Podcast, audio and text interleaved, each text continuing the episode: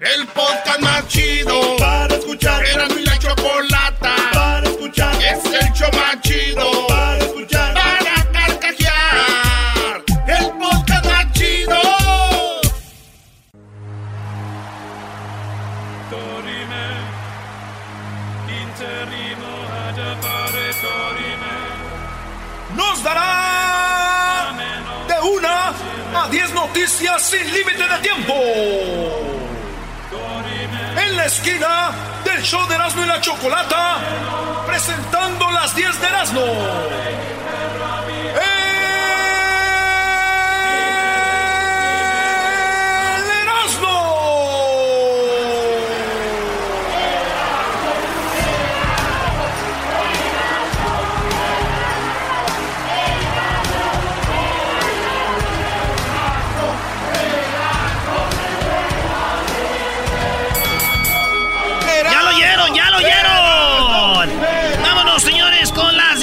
Aquí en el show más chido de las tardes. Oye, y perdió Liverpool, maestro. Oye, buena racha tenía Liverpool. Hoy el Atlético de Madrid se la quitó al buen Liverpool, pero sigue invicto en la Premier League este año, Brody. ¿Hay mexicanos en el. Atlético?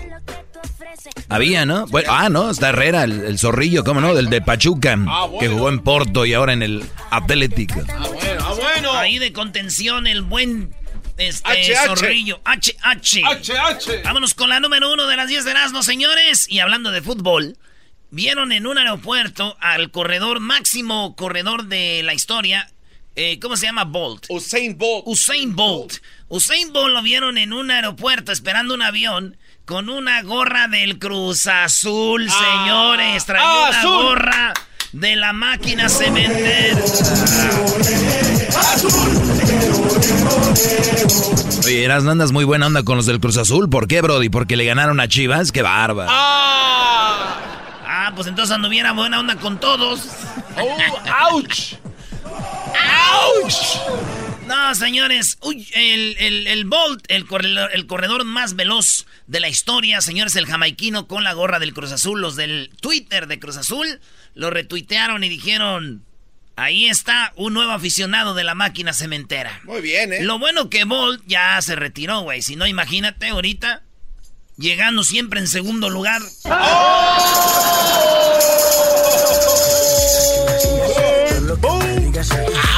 En la número 2 de las 10 de Erasmus, señores, un estudio reveló que el aroma de las parejas sentimentales mejora la calidad del sueño, ¿sí? Dicen que cuando eh, un estudio allá en Colombia descubrió que dormir con una prenda de tu pareja amada mejora la eficiencia del sueño en hasta 2%. O sea que si tú estás con tu esposo o tu esposa, duermes, güey. Ey, ¿No? Duermes. el olorcito coqueto. Duerme. Porque en las películas de santo duerme, duerme. Entonces son los datos, entonces ya saben, güey. 150 participantes recibieron en la investigación y durmieron más rápido cuando tenían el olor del esposo o la esposa. Se relajan. Y pues sí, es normal, güey. Sientes el olor de otra vieja y no madre, madre es que te duermes. Ahí está, sí. No, mi mamá sí se dormía con el olorcito de mi pa, güey. ¿Huele como rico? No, es que se echaba unos mi pa que pobrecita quedaba como desmayada. en la número 3 de las 10 de Erasmo, señores, mexicanos pierden la audición. Más jóvenes por uso excesivo de audífonos. Señora, si nos está oyendo, señor, usted tiene razón cuando le dice a su hijo, quítate eso, te vas a quedar sordo. Pues sí, señores, mexicanos más jóvenes están perdiendo el oído. Dice el doctor que hasta los 20 años ya empiezan a perder el oído, lo dijo el doctor que hizo esta investigación. Y es más, el doctor lo vamos a tener mañana aquí en el show para que nos hable de eso. Sí, güey, este doctor dice, nos va a decir por qué los jóvenes están perdiendo el oído, güey. Ah, Ey, bueno. Fíjate, muchos ahí, duro, güey. Aunque dice mi tío Ramiro que es mentira, güey. ¿Por qué? Que los mexicanos pierden la audición por las viejas mexicanas, como gritan bien harto, güey. ¡Que te quedes ahí! ¡No vas! ¡No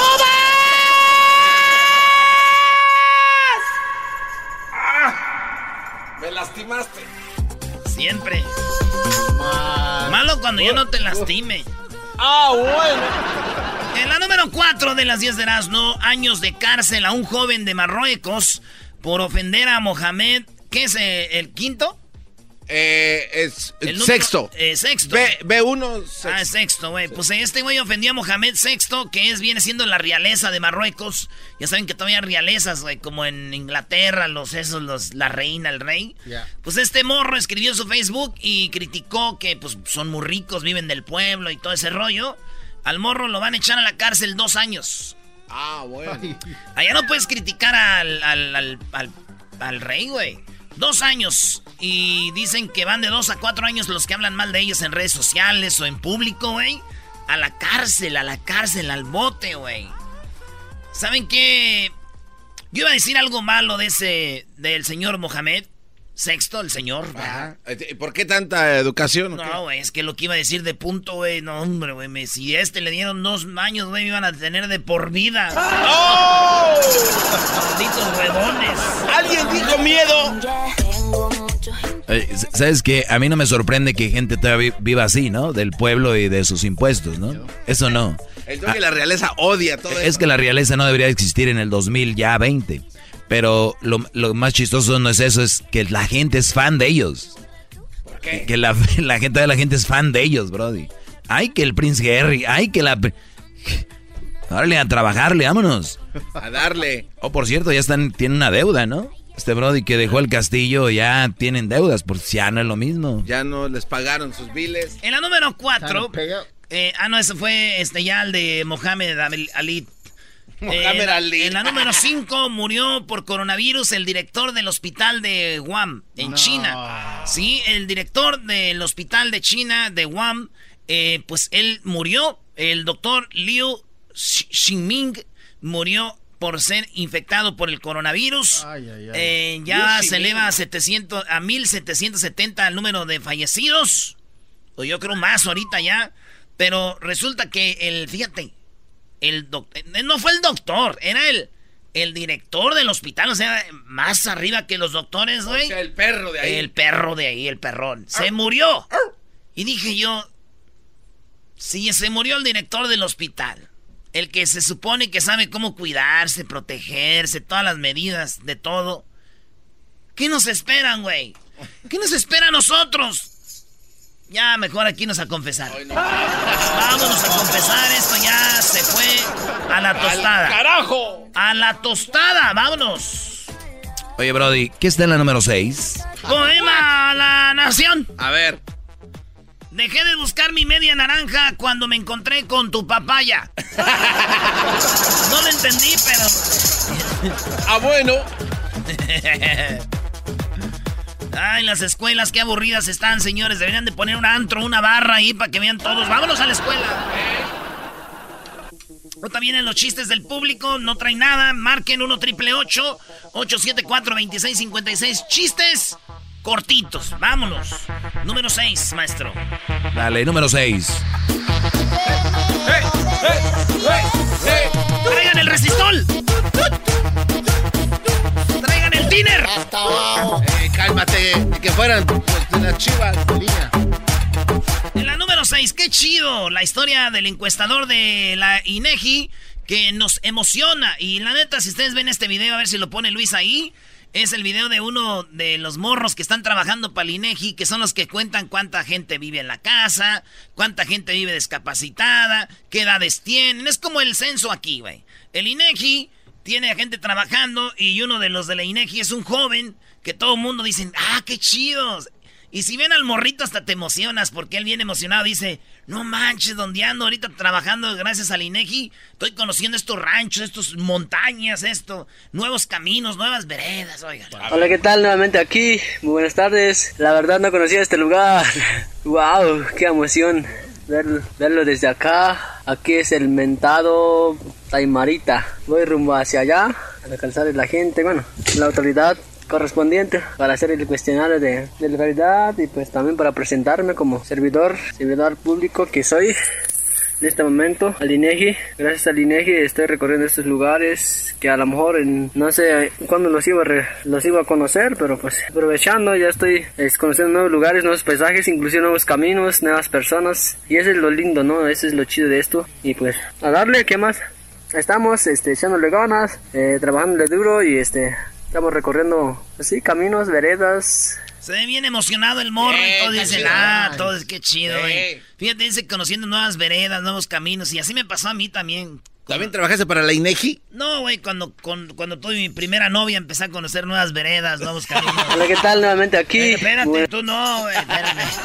Esa es tu narración. Viéndolo como en novia.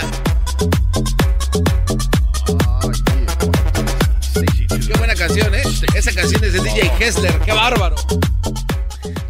En la número 7, ganó más como, dice, ganó más como niñera en Estados Unidos que como profesionista en México.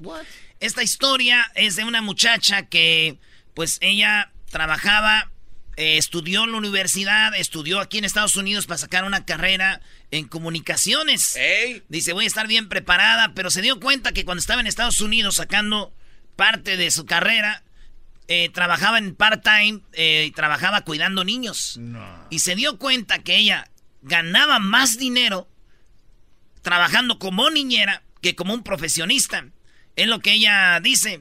Dice que por el hecho de haberse sentado a estudiar y ser licenciado en algo, eso no pasa allá a ganar bien, no para alguien con título de comunicación en México, que aunque en mi caso lo haya incluido en el extranjero creyendo que eso me daría doble garantía, no llegué a ganar más de 12 mil pesos al mes. Y eso que me fue bien. ¡Ah! Gano más como niñera en Estados Unidos, dice, trabajando en Nueva York. Gano tres veces más como niñera. Tres veces Estoy más. en una casa, cuando los niños se van a la escuela, me voy a caminar al Central Park y, y- y es todo. O voy sea- por los niños, juego con ellos en la nieve ¡Qué trabajo tan y chido! con esto gano más como niñera que una profesión en México. Dice, No triste. Sare, Sí. sare. ¡Sasasas! Oye, ¿sabes que México es el país con los eh, sueldos más bajos? 642 dólares ganaba esta muchacha al mes. Dos, como dos. ¡Ah, su madre! Yo digo, si las niñeras ganan más, seguramente aquí también que los locutores, güey. Ah, no, claro. Le voy a decir a la Choca a ver si me deja traer unos niños para cuidar aquí en el estudio, güey. Con siete chiquillos, ¡pum! Nos vamos para arriba.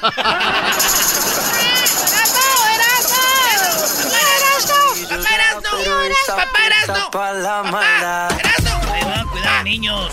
¡Quiero tocar esto! ¡Quiero nenas! ¡Quiero tocar! ¡Papá! Ya. ¡Mamá, mamá, mamá, mamá! ¿Qué? ¡Mamá, mamá, mamá, mamá! ¡Mam! ¡Mam! ¡Mam! Bueno, ya, mam, güey, ya. güey, ya. ¿No quieres tan payaso, ¡Papá! ¡Papá! Ya. ¡Papá! ¡Papá! ¡Erasmo! ¿Saben qué, güey? Mejor no. Aquí me quedo nomás sin niños. En el garage estoy a gusto ya. Y nos vamos para arriba. En la número 8 de las 10 de las los señores cancelaron en China la premier de James Bond. Ah, ¿Por qué no, creen? no. Por el coronavirus. Hijo de su- Cancelaron la película de James Bond por el coronavirus. Y yo dije, ¿y si yo hago una película, güey, en China y acabamos con... y, y- y limpio el coronavirus? ¿Cómo vas a limpiar el virus? ¿Cómo, cómo se llamaría esa película? Se llama... Habone. Hoy no más. Habone. No, man. ¡Papá! ¡Papá! ¡Papá! ¡Erasmo! ¡Erasmo, quiero! ¡Quiero teta! ¡Quiero teta! Ahorita te voy a dar. Oye, hablando de eso, me imagino que muchas de ustedes, mujeres que me están oyendo, tienen a sus niños cuidando con alguien, ¿no? Sí. ¿No? Sí. O, o sea, mientras ustedes van a trabajar, Sí. dejan a sus niños, los descuidan, prefieren dinero. O sea que... Oh, Doggy. Sí, ¿cómo no? Prefieren dinero que, que estar con sus niños. Entonces, digo yo, ¿ustedes dejarían cuidando a su niño con un hombre? Ah, O sea, hay un señor que cuida a niños, ¿lo dejarían a su niña, a sus niños? pues es un profesional y tiene licencia por why not? Sí, ¿verdad? Sí. Ah, muy bien, Pero un desconocido. muy bien. Nada más. ¿Y eso qué, güey? ¿Qué o qué? No, pues, todos sabemos, es que dicen que igualdad, que dere- mismo derechos y todo. Entonces, yo estoy buscando de niñero, ¿ok? Si tienen que cuide una niña, por ahí yo se las cuido. Ya entendieras, ¿no? ¿Mm? Sí. O sea, van a decir, ¡ay, Debería no! hacer esa encuesta, Luis. ¿Te gustaría que, eh, que a tu niña, ponle niña, que a tu niña la cuidara un, un hombre? Número 9. Los concursos de belleza, señores, como los conocemos, ya nos imaginamos quién gana, ¿verdad? Ya sabemos todo ese rollo. Eh. Resulta que Miss Alemania, una mujer de 35 años y tiene un hijo, ganó el concurso de Miss Alemania, señores. 35 años, la concursante mayor de edad del grupo fue la ganadora. 12 meses será la Miss Alemania. Miss Alemania, ¿no? Se llama Leonie von Hans. Ganó el concurso anual de belleza. Tenía 35 años. Wow. Dije, qué triste, güey. ¿Por qué triste? Como triste, Brody. Logro. Porque las únicas mujeres que me pelaban eran las de mayores de 35 con hijos, güey. Ahora ya se van a ir para arriba el valor y ya me van a mandar a la fregada. Yo dije, no. Adiós, Miss Cougar. I'm gonna miss you. Miss Cougar. I'm gonna miss you, Miss Oigan, Cougar. por último, en la número 10 de las 10 de Erasmo, Netflix tiene categorías ocultas No. que tú no conocías. Y ustedes lo supieron aquí con el Erasmo, yo se los estoy diciendo. Oigan, ustedes tienen Netflix, ¿sabían ustedes que hay una, hay una categoría oculta de películas? Por ejemplo, tú puedes poner, aquí estoy viendo los códigos, mira, animadas, ey, y te pones el código, tienes que Ey. irte a la página de internet en tu computadora, no en el teléfono. Y te vas y pones un código ahí y te, y- y te da la lista de películas animadas y películas de acción, el código 2653. Mira, películas de guerra, películas de, de Bélgica, películas de... Y no te dan los países, güey. Mira, asiáticas, bla, bla, bla, bla, bla, bla. Eh, y, y te dice aquí coreanas, indias, todo, güey. Y, y te salen, ahorita no te salen ahí, pero si tú Wow. pasas y pones el código, te las ponen. Beautiful. No vi las de México, güey. No. No. ¿Por- ¿Cómo no está? Y dije yo, ¿por qué? Y ya después dije, ah, pues no, las de México no están en Netflix, están ahí en el MacArthur o ahí en las, las gasolineras o ahí en las marisquerías, ¿verdad? Ahí están, malditas. Y sin código. Y sin Y código. la Choco. Y ya vienen en Blu-ray. radio. Erazno y la Choco. Siempre los tengo en mi radio. Regresamos con los chistes, señores. Chistes del público. Y la Choco. ¡Chistes, chistes, chistes! ¡Chistes,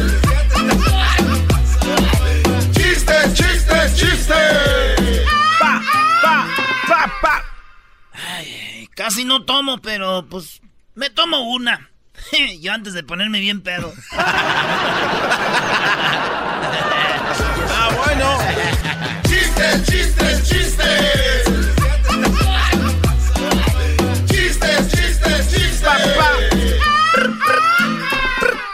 El vato que no lo pelaba nadie, güey. Ahí en el, en el WhatsApp no lo pelaba la vieja. Y dice, ah, quiero pensar que te robaron el teléfono y el ladrón es el que está conectado en el WhatsApp.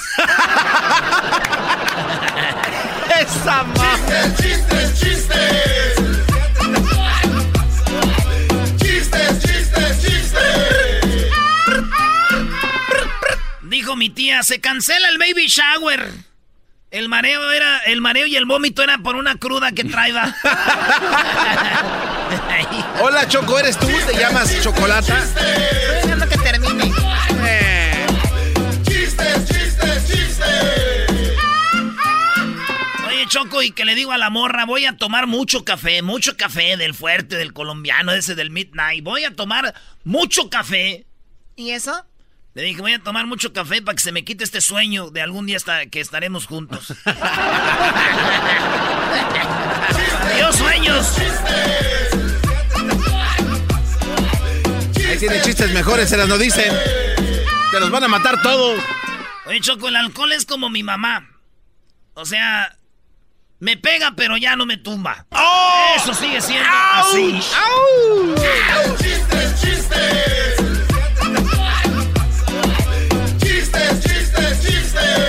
yo, tengo uno, Brody.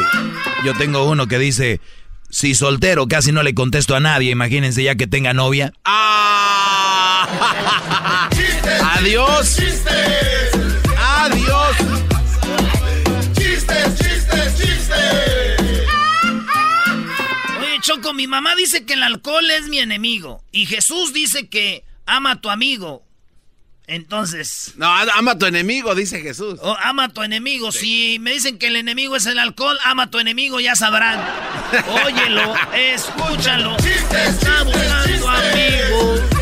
óyelo, escúchalo, te está buscando a ti. Le escribí a una morra en el WhatsApp, hola, y se desconectó. Para mí que tuvo que, yo creo se, se desmayó de la felicidad, güey. Yo creo que sí, es, el, es el mismo ratero. Oye, ustedes van a estar en Las Vegas este fin de semana, ¿no? Así es, Choco, así Vamos es. al NASCAR. ¿Vieron lo que pasó ayer en NASCAR allá en Florida? Sí. Había la carrera de NASCAR, era la última vuelta y el tipo que iba en primer lugar se volteó terminó en cuarto lugar, pero llegó, o sea, con el coche destrozado. Está en el hospital gravemente, ¿no? Sí, está gravemente. De sus lastimaduras no eh, amenazan su vida, Choco. De, Newman. Pero está grave, está grave. Sí, está grave. ¿Dónde fue la carrera? Ya en En Daytona Beach. Y este sábado, no, el domingo va a ser en Las Vegas. En Las Vegas, Choco. Ahí nos vemos, ahí nos vemos, señores, en Las Vegas. Vamos a echar relajo con ustedes, Garbanzo. ¿eh? Ahí en, el, en, el, en, lo que viene siendo en el Pensoil 400. Las Vegas. Gracias, Choco, por WhatsApp. Sí, los voy a mandar a que convivan con la gente un poquito. Vamos con las llamadas, a ver. Aquí tenemos, Choco, a Palomo. Palomo, ¿cuál es tu chiste, Palomo? Primo, primo, primo, primo. ¿Cómo estamos, primo? Ahora, pues tú, pues, muchachos, pues, con los prietos. Eh. Oye, primo, tengo un chistecito para ti. Échale. resulta que llega el garbanzo a la iglesia a confesarse. Hey. El padre le dice, hijo, te alejas de Satanás. Pero el garbanzo le contesta, no puedo, padre, tengo hijos con ella. Oye, cuélguenle a Palomo, chale. ¿Qué pasa? Órale, Palomo. ¿Cuál chiste tienes, César? Échale. Está una vez el padre en misa y ve la, la, la, la canasta de limosnas y dice, hijos míos, entre nosotros hay un regio porque hay tres coras y los demás son puros billetes. Se levanta el doble y le hace, padre, no, estamos es un regio, somos tres y los tres cooperamos. ¡Ah! ¡Auch! Ese me gustó, o sea, entre los tres, dos. ¿Qué van a saber de regios estos? No, no sabe nada. Ahí tenemos a el meteorito. Meteorito, ¿cuál es tu chiste, meteorito? Buenas tardes, muchachos. Qué Buenas tardes. la primera vez que entro a la radio. Eso. ¿De dónde eres, meteorito? Yo soy de Honduras, vos soy de pachucos de allá, vos. Hombre, hermano, súbale al radio. Hermano, a toda la gente de Honduras, en este momento, al chiste que gane le vamos a dar unos 400 lempiros, vos, hombre. Está bueno, vos. Échale, primo, Ok, ¿cuál voy para mi chiste? chiste. Ok, mira, tenía uno, un chiste para Erika, pero está muy largo. Mejor voy a hacer otro más Está bien, si es para Erika le gustan así, largos. Choco, ¿Cómo puedes ¿Cuánto controlar. dura? Como un minuto nomás. Échale. Dale. Mira, es que se fue la Erika, se fue el ginecólogo, ¿verdad? Y allá cuando está chequeando el ginecólogo, dice el ginecólogo, qué grande, grande, grande. Dice Erika, no, es que no tiene que repetirlo, doctor. No, es que fue el, el eco, el eco, el eco. Ah, oye, no, Ah, no, no. Y Choco. Oye, Garbanzo, dile, a Eri- dile a Erika que se cuide. O sea, también está bien nada más con Jaime. O sea, ya eso ya como que todos lo aceptamos. A ella, Pero ya con más gente. yo pensé que le decían Elastic Girl por la película de los... Choco, como trabajan ahí en el, en el tianguis, como Erika, y a veces vende cosas piratas, como celulares y eso, y cuando viene la policía y ahí a hacer un cateo, les- se los esconden ahí, le dicen, mételos ahí para que no nos los vean. O sea, Doggy, eso ya fue demasiado. Eh, Es lo que yo le he dicho, eso ya es No, demasiado. ey, Doggy, da- Hasta laptops le ponen. ¿Sabes qué, Choco? Voy a levantar una demanda en contra de este pelacuas. Una, una demanda. Oye, pues bueno, saludos a toda la gente de Catepec, a los que todavía siguen de pie. Y también saludos a toda la gente de Centroamérica. Saludos. Garbanzo, felicidades, O sea- escapaste. Oye, a la. Regresando, tenemos a lo que dijo Obrador Choco. De los feminicidios, las mujeres las están matando. Qué feo, güey. Hoy tenemos una feminista, ¿no? Una feminista. Así es, Agárrate, querido Doggy. chiquitín, ¿eh? De las que pintaron los monumentos. De las que rayaron Palacio Sí, Nacional. Hoy la tenemos, a ver qué vas a decir a Emma Obrador. Obrador. La choco siempre que lo escucho me hacen carcaquear.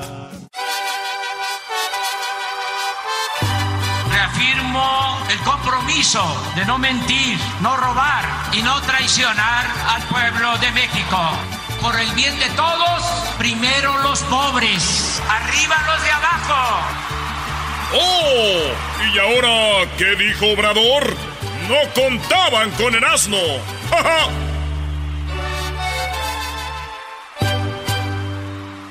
Sigue así, sigue así, así, así, así, todo lo que me digas, así, así, así, sigue así, sigue así, así, así, así, todo lo que me digas, así, así, así, sigue así, sigue así, así, así, así, todo lo que me Dale el garbanzo, Choco, que vinieron a buscarte. Oh, Choco. A ver, ¿qué pasó, Garbanzo? Porque vamos con lo de Obrador. A ver, rapidito, porque ya escuché el programa y parece que estamos en el- la hora lunática. A ver. Sí, Choco, vino la señora Gudelia. Que si puedes pasar a su casa hoy a las 6 de la tarde para que le ayudes a cortar las pechugas de pollo y los guacales. Porque tienen venta mañana temprano. ¿Qué le digo? Repite eso.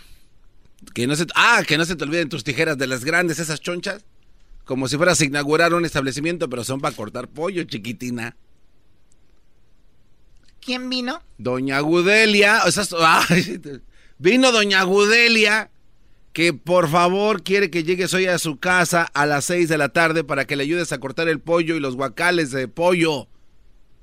Porque mañana tienen vendimia temprano. No, pero no usan ya tijeras. Es que es más rápido con los dientes. Qué estúpido. A ver, Erasno, tú también, órale, síguele. No, yo no voy a hablar de eso, Choco, porque digo, cada quien sus jalecitos, que tenga uno después de aquí de la radio. Cada quien ya hace sus jales aparte, ya si te andan acá trayendo, mordiendo el pollo como los chinos, pues ya cada quien, ¿verdad? Andas mordiendo el pollo. Obrador. El otro día salió una nota que dicen que Obrador dijo que, que se callen con lo del feminicidio y que no le opaquen su promoción del avión. Ah, no. Alguien, alguien empezó a decir eso, hasta el doggy ayer lo oí por ahí diciendo eso.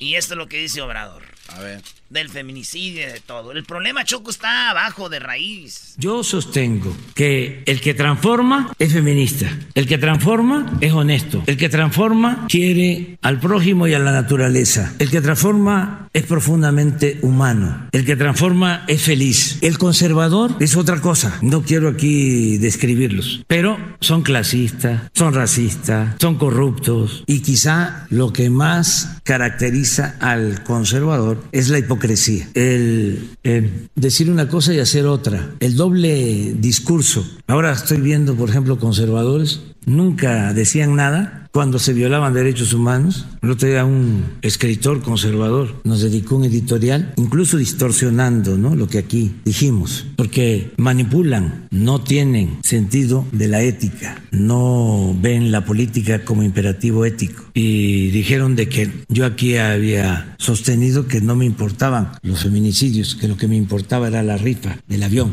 Una manipulación así. Y este conservador abre su artículo con esa falsedad.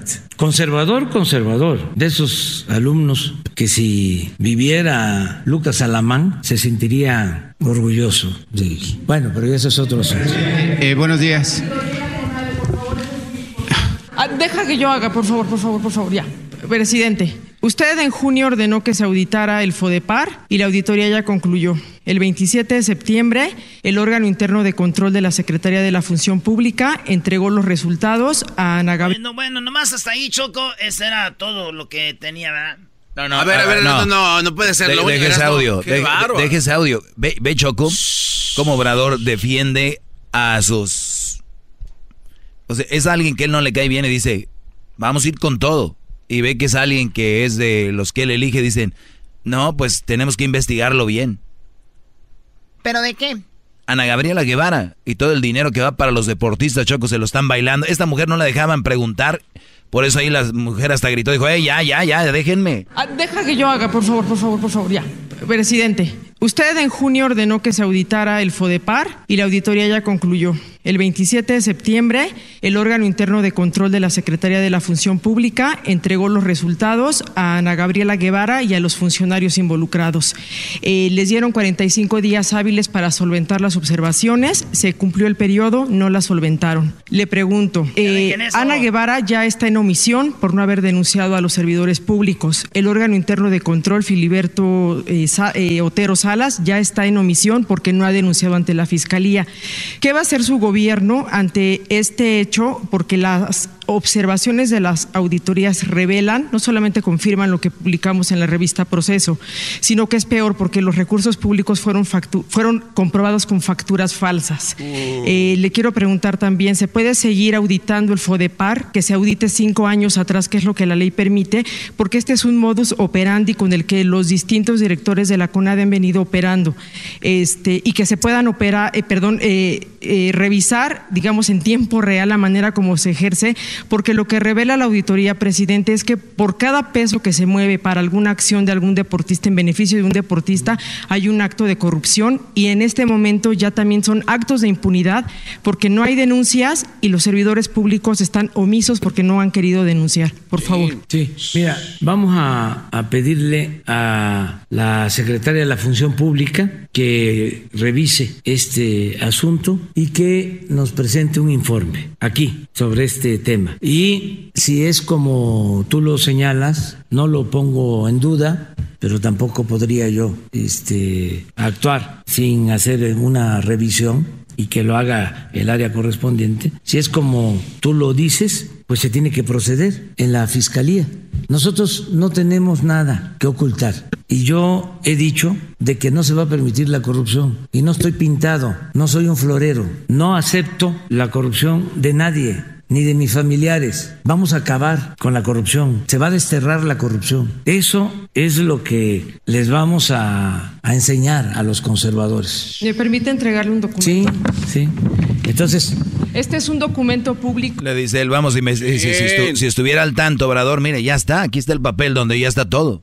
Está en el portal de obligaciones de transparencia. Es el reporte del órgano interno de control. Ahí está el sello de recibido del 27 de septiembre Sí. en la Alguien lo oficina van a de Ana correr, Gabriela ¿eh? Guevara. Ese documento cualquiera lo puede bajar de internet y es la evidencia de que el 2 de diciembre tuvieron como fecha última para solventar las observaciones y eso no ocurrió. Eh, Mm. le quisiera preguntar también, como están coludidos distintos presidentes de federaciones, empresas y personas que simularon ser entrenadores y que además están cobrando eh, un apoyo directo del este fideicomiso llamado FODEPAR, eh, hay desvío de recursos, hay peculado, hay colusión. Eh, o sea, ¿está su gobierno dispuesto a que la Secretaría de Hacienda investigue a los presidentes de las federaciones como personas físicas? Porque el hecho de que ellos se eternicen 20, 30 años como presidentes de federación, pues es porque se están beneficiando económicamente. Hay un presidente, por ejemplo, de la Federación de Natación que tiene propiedades por más de 22 millones de pesos que su salario no lo sustenta. Hay entrenadores que reciben eh, recursos, por ejemplo, el que usted aquí premió, Alfonso Victoria de Taekwondo, usted le dio el Premio Nacional del Deporte y él eh, recibe dinero, compran petos para los atletas y después ellos los rentan para tener un beneficio económico. Es decir, hay que hacer una investigación completa de todos los que han recibido los recursos públicos y lo que se ha hecho con eso, presidente. O sea, el FODEPAR ha sido saqueado prácticamente desde que nació. Sí, se va a hacer la investigación. También no podemos hacer juicios sumarios. ¿Qué es un juicio sumario? Es condenarlos a tabla rasa. Es decir, ya, porque una revista hace una investigación, tiene pruebas. Pero no es una revista, ahí están los, en los papeles del mismo gobierno, Choco, y él dice que no. Y eso comenzó, Choco, desde el año pasado porque a una clavadista de alto rendimiento, esta Ana Gabriela Guevara la despidió. Le dijo, Sí, ¿sabes qué? Adiós a fue- esta Jim- fue- Adriana Jiménez. Recuerdo, recuerdo, ¿Recuerda? no recuerdo el nombre, pero recuerdo de la chica cómo la hicieron pedazos. Sí, dijeron, ¿sabes qué? Adiós a volar. Pero entonces ella levanta la demanda que Pero también Obrador le está haciendo bien, no puede él decir, ah, mañana los arrestamos o mañana los corremos. O sea, dice que van a tener un reporte y obviamente Eras no lo va a traer, ¿verdad? Choco, hay llamadas ahí. Tene- tene- tenemos aquí a Ernesto y luego vamos con José. Bueno, adelante, Ernesto. ¿Qué tal? Buenas tardes. ¿Saben una cosa? Que eh, si él se, se promueve de que va a hacer justicia, debería hacer justicia como lo, lo que estaba escuchando ahorita, del deporte. Hay mucha corrupción, hay muchos intereses, hay este, beneficios para grandes compañías eh, y se roban mucho dinero los, los directivos. Y más aparte también de eso de la niña que mataron, deberían de poner la pena de muerte, a ver si así la gente piensa un poquito de no hacer tantas maldades. Y, y, y más aparte... Oye, oye, Brody, yo estoy de acuerdo con la pena de muerte, pero en México no. Te voy a decir por qué. Porque en México yo hago algo y si tengo dinero y feria y lana, les digo, miren, fue aquel. Y van a matar a un Brody que ni siquiera es, Brody. En México así lo van a hacer. Si la pena de muerte van a estar matando gente inocente. Doggy, La está- corrupción siempre va a haber. te Por digo. eso te digo. Pero es que, es que si no hay mano dura... ¿Cuánta eh, gente está encerrada para, para los inocente? criminales?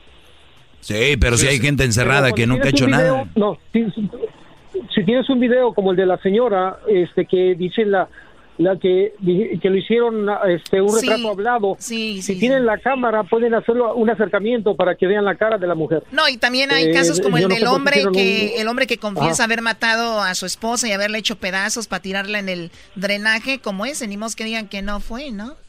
Bueno, lo que dice el En también es verdad. Si hay evidencia, ajá. Pero es que el Hay video, el evidencia, video del que tú hablas, Ernesto, también se tardaron, Choco, como dos semanas en darlo a conocer. O sea, la- las leyes o los departamentos Sí, judiciales sí. en México. Además también, a ver, No también este, ahí es donde yo sí le doy un poco de razón a Obrador. Sí dejaron un cochinero y él tiene que estar limpiando. Eso lo de los deportistas, lo hemos sabido. No tienes que ser tan, eh, tan eh, una persona tan inteligente para ver que los deportistas andan con un botecito diciendo, oye, somos del comité, Ah, sí. del comité olímpico, vamos a Japón, queremos dinero, ayúdanos. Oye, tanto Triste. dinero que hay, somos un país tan grande para que, como dice la entrevistadora, esta chica, el dinero lo tienen los presidentes que duran años y se tienen mansiones y casas. Imagínate lo que compran de equipo para los, entre- para los deportistas, lo rentan a otras personas.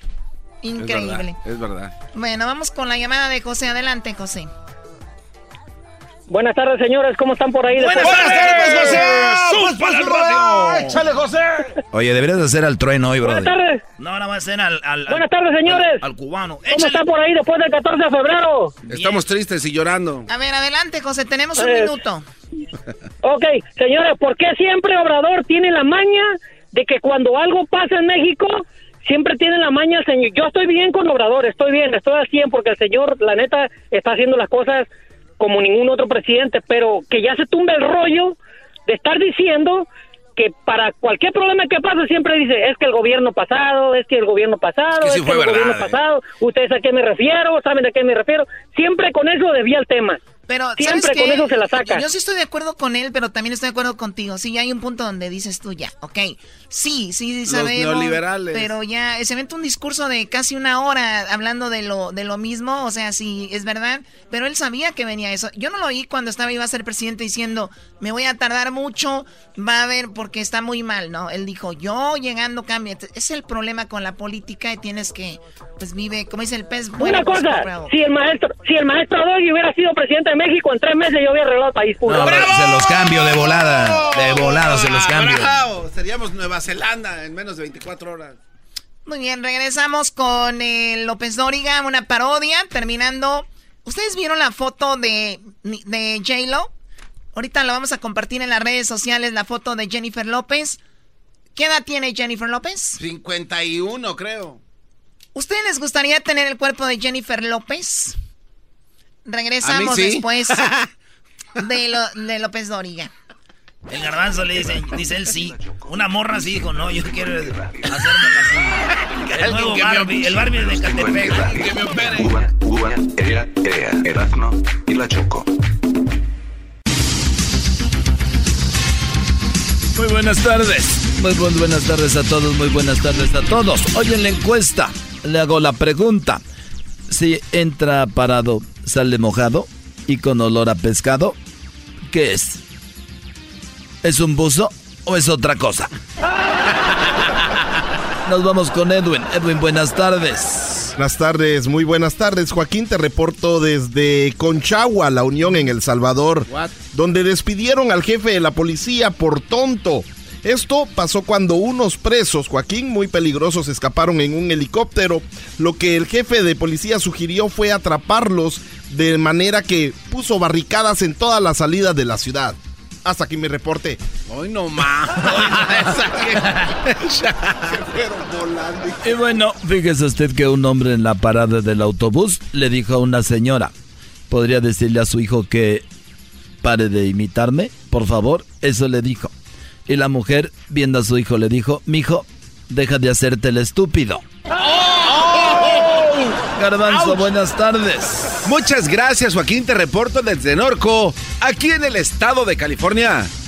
Ayer a las 4:44 de la tarde, un empresario descubrió la manera de que todos sus empleados lleguen temprano al trabajo. Le preguntamos cómo le hizo y nos dijo que redujo el número de estacionamientos de 60 a tan solo 10. Desde Norco, te informó el garbanzo. de aquí. Y bueno, nos vamos con Erasmo Erasmo. Muy buenas tardes. Joaquín, un hombre llegó a su casa y te informo hoy aquí desde la ciudad de Las Vegas, donde estaremos el día sábado con el NASCAR, Joaquín. Fíjate que un hombre llegó a su casa y cuando estaba por guardar su ropa en el closet, encontró a un hombre. Se le quedó viendo a su esposa y le preguntó, ¿qué hace este hombre aquí? La esposa le dijo, está esperando el autobús. El esposo dijo que esa no era una respuesta correcta. Y la esposa contestó, pues si ya sabes qué hace ahí, ¿para qué me preguntas? Desde Las Vegas, Erasmo Guadarrama. Y bueno, nos vamos nuevamente con Edwin. Edwin, buenas tardes. Joaquín, me encuentro, me encuentro en la isla El Zacatillo, en la ruta en la playa El Caguamo, donde un policía de tránsito detuvo a un conductor y le preguntó que, que si acaso no había visto la señal de alto. El hombre dijo que sí la vio. El policía le preguntó que si la había leído. El hombre contestó que sí la leyó, pero que no siempre cree lo que lee. Hasta aquí mi reporte. Y bueno, déjeme decirle a usted que un nuevo estudio de antropológico social descubrió que las mujeres son como los chinos, porque nadie las entiende ya están, y ya están dominando el mundo. Garbanzo, buenas tardes. Muchas gracias, Joaquín. Te reporto desde la ciudad de Fontana, en el estado de California. Ayer, a las 4:44 de la tarde, en un restaurante se llevó a cabo este reportaje. El restaurante tuvo el pasado día de San Valentín una pareja, armó un escándalo. Todo empezó cuando la novia le dijo al novio, ya llevamos 10 años viviendo juntos, ¿por qué no nos casamos? El novio la miró fijamente y le dijo, ¿casarnos? ¿Y quién va a querer casarse con nosotros? Desde Fontana, te informo el garbanzo. Erasno, buenas tardes. Joaquín. Una mujer llegó a una conferencia y preguntó aquí en Las Vegas, porque hay muchas conferencias aquí en Las Vegas. Pues esta mujer llegó a la conferencia y preguntó, oigan, aquí es donde se llevará a cabo la conferencia de terapia para los que llegan tarde. Y le contestaron, sí, pero se acabó hace dos días. Desde Las Vegas, era su Guadarrama. Edwin, buenas tardes. Joaquín, desde la frontera con Honduras, eh, a orillas del río Lempa, unos policías novatos les ordenaron que recogieran unas granadas que estaban tiradas a orilla del río. Cuando iban camino a la jefatura la- con las granadas, le comentó uno de ellos al otro, eh, ¿y si se nos explota una granada, qué hacemos en este momento? El otro contestó, pues les decimos que solo encontramos una. Hoy no Hasta que me reporte. Y bueno, déjeme decirle a usted que una pizzería le preguntaron a una mujer en cuántos pedazos quería que le partieran su pizza. En cuatro o en ocho. Ella dijo que en cuatro, porque no creía que se podía comer los ocho pedazos. Eras no buenas tardes. Joaquín, por último, fíjate que un hombre llegó a un banco y le preguntaron a qué había llegado. El hombre dijo que iba a ser un depósito. Le preguntaron de cuánto dinero iba a ser el depósito. El hombre dijo que eran de 6 mil dólares. El banquero dijo, aquí solo hay 2 mil 500 dólares. Y el hombre dijo, ¿para qué me preguntas si de todos modos lo iba a contar el dinero?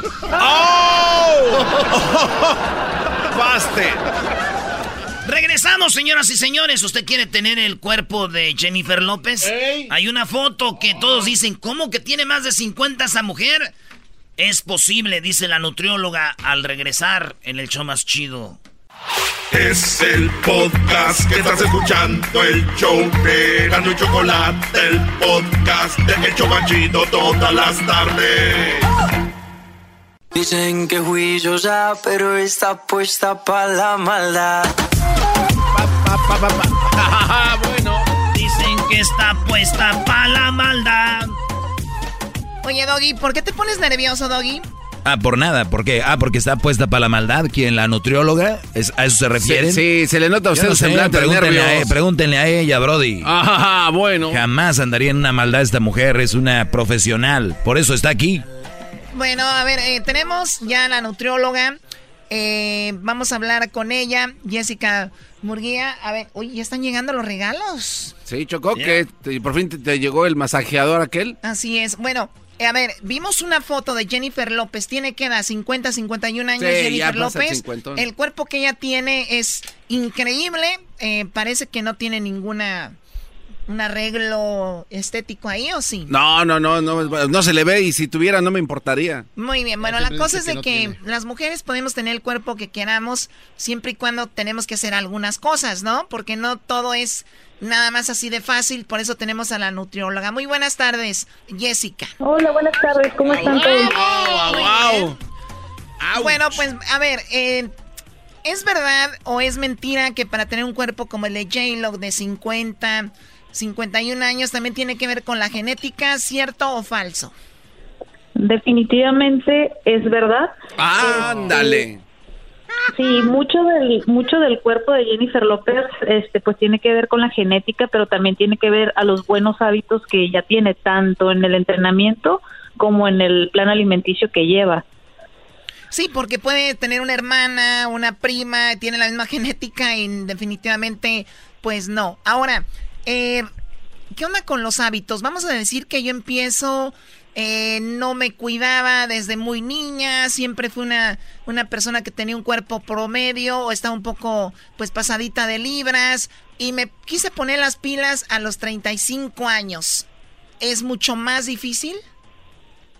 Pues sí, sí es más difícil, pero no no es imposible. Digo, para tener un cuerpo como el que ella tiene, es necesario dejar de comer algunas cosas que nosotros incluimos diariamente en nuestra dieta.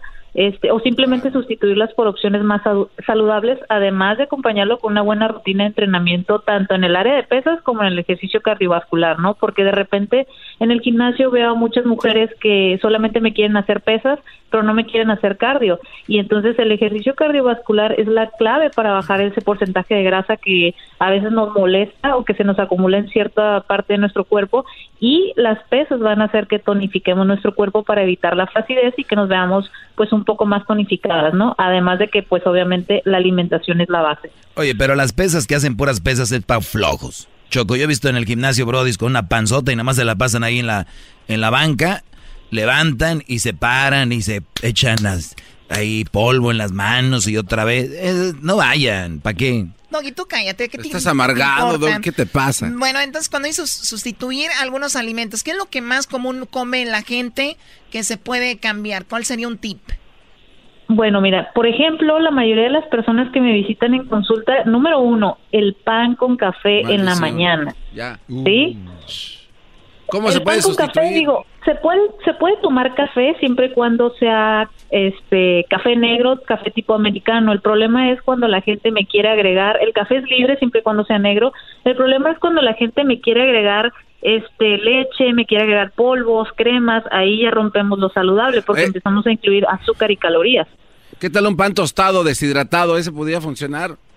El pan tostado lo podemos incluir perfectamente, solamente hay que cuidar lo que le agregamos al pan tostado, ¿no? Por ejemplo, la crema de cacahuate, la, la mermelada, todas las cosas que le ponemos al pan. Y como comento, el café es libre, lo podemos consumir, pero la mayoría de la gente me consume pan dulce con café en la mañana y no vuelve a comer hasta las cuatro horas ya el desayuno, que vienen siendo burritos, pues nada Me saludable. declaro ¿no? culpable. A ver, entonces comúnmente la gente desayuna con pan y con café. El café le ponen leche o le ponen cremas y luego se, se avientan el pan con mermelada de no sé qué. O sea, a ver, no es mucho el cambio. Entonces pan integral, no le pongas nada y es tu café, pero café negro y es el mismo desayuno. O sea, ahí es, Ah. ahí es donde empieza a ver esos cambios.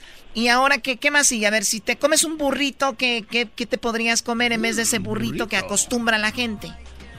Bueno, la mayoría de la gente me acostumbra burritos en la mañana, ya sea frijol, chorizo con papas, etcétera. Bueno, aquí principalmente la tortilla de harina es lo que no nos hace para nada, para nada bien. O una, que aparte que las personas que tienen colitis les inflama el estómago, pues imagínate la cantidad de harina que estamos agregando ahí, ¿no? Entonces, una opción de un desayuno saludable podría ser este eh, huevo, podría ser un, un de huevo, si no tenemos tiempo de preparar eso, podría ser un licuado, podemos agregar, si nos estamos suplementando con proteína en polvo, podemos agregar uno o dos scoops de proteína a al licuado dependiendo, ¿no? Si estamos tomando suplementos, eh, podría ser un licuado, podría ser una avena, podría ser yogur con fruta, obviamente el yogur sin azúcar, natural, estilo griego, podría ser una ensalada de fruta, este, o como comenté, una comida sólida como huevo, frijol, pero que el frijol, es que son, son tan pequeños los cambios que hay que hacer, por ejemplo, la gente me consume el frijol refrito, ¿no? En aceite, cuando lo puedes consumir, pero tiene que ser de la olla, cocido, o sea, sin, sin aceite,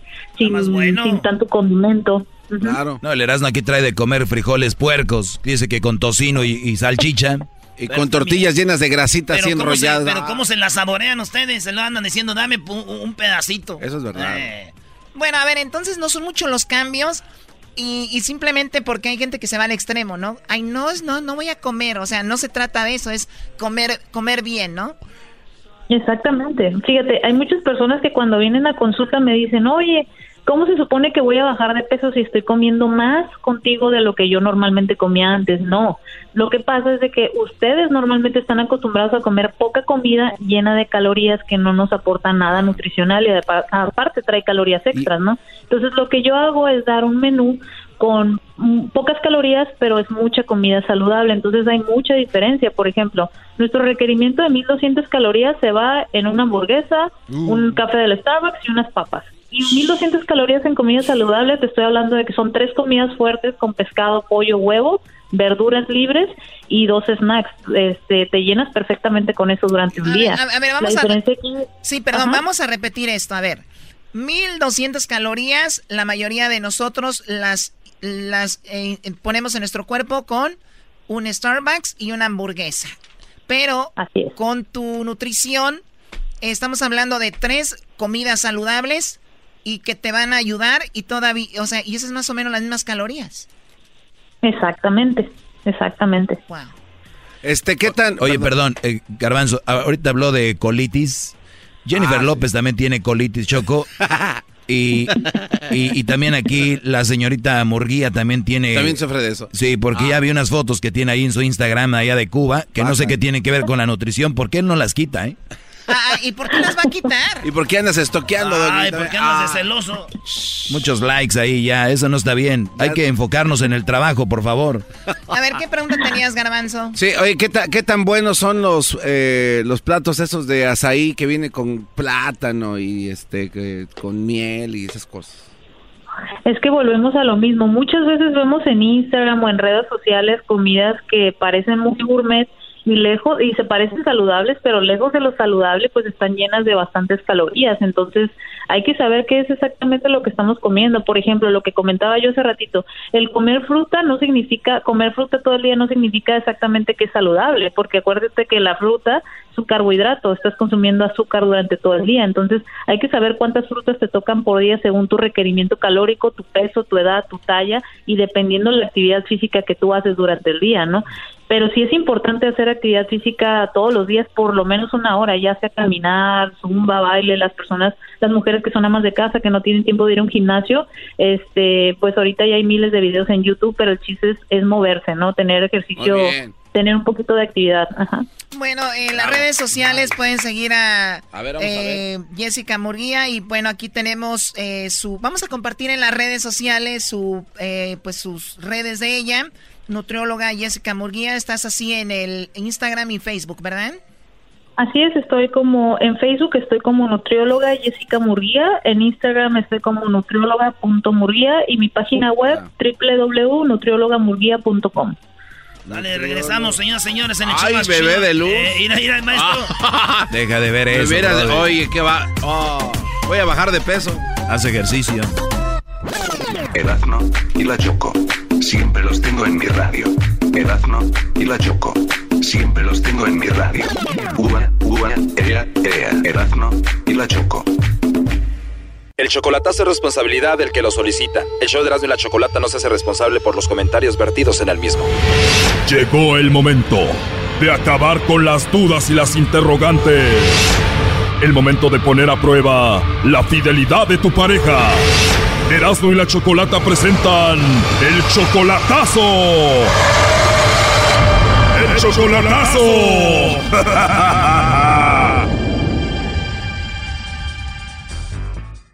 Bien, nos vamos con el chocolatazo a Perú. Tenemos a Benito. Benito, le vas a hacer el chocolatazo a tu novia Karen. Ustedes ya tienen cinco años de relación, pero solamente por teléfono. No la conoces todavía en persona y es tu novia. Ya casi mi esposa, justo así nos tratamos. Ya casi tu esposa. Cinco años, pero solamente por teléfono. No la has visto en persona. Teléfono y fotos que me mandaba antes, antes. Pero ahorita dice que allá no tienen teléfono bueno, que usan un teléfono como los que usábamos aquí de Nokia, de, sus, de cartera, que no tiene internet, que no tiene mensaje, no tiene nada. A ver, a ver, primero te mandaba fotos y después te dejó de mandar fotos. ¿Hace cuánto te dejó de enviar fotos? Uh, ya tiene como tres años.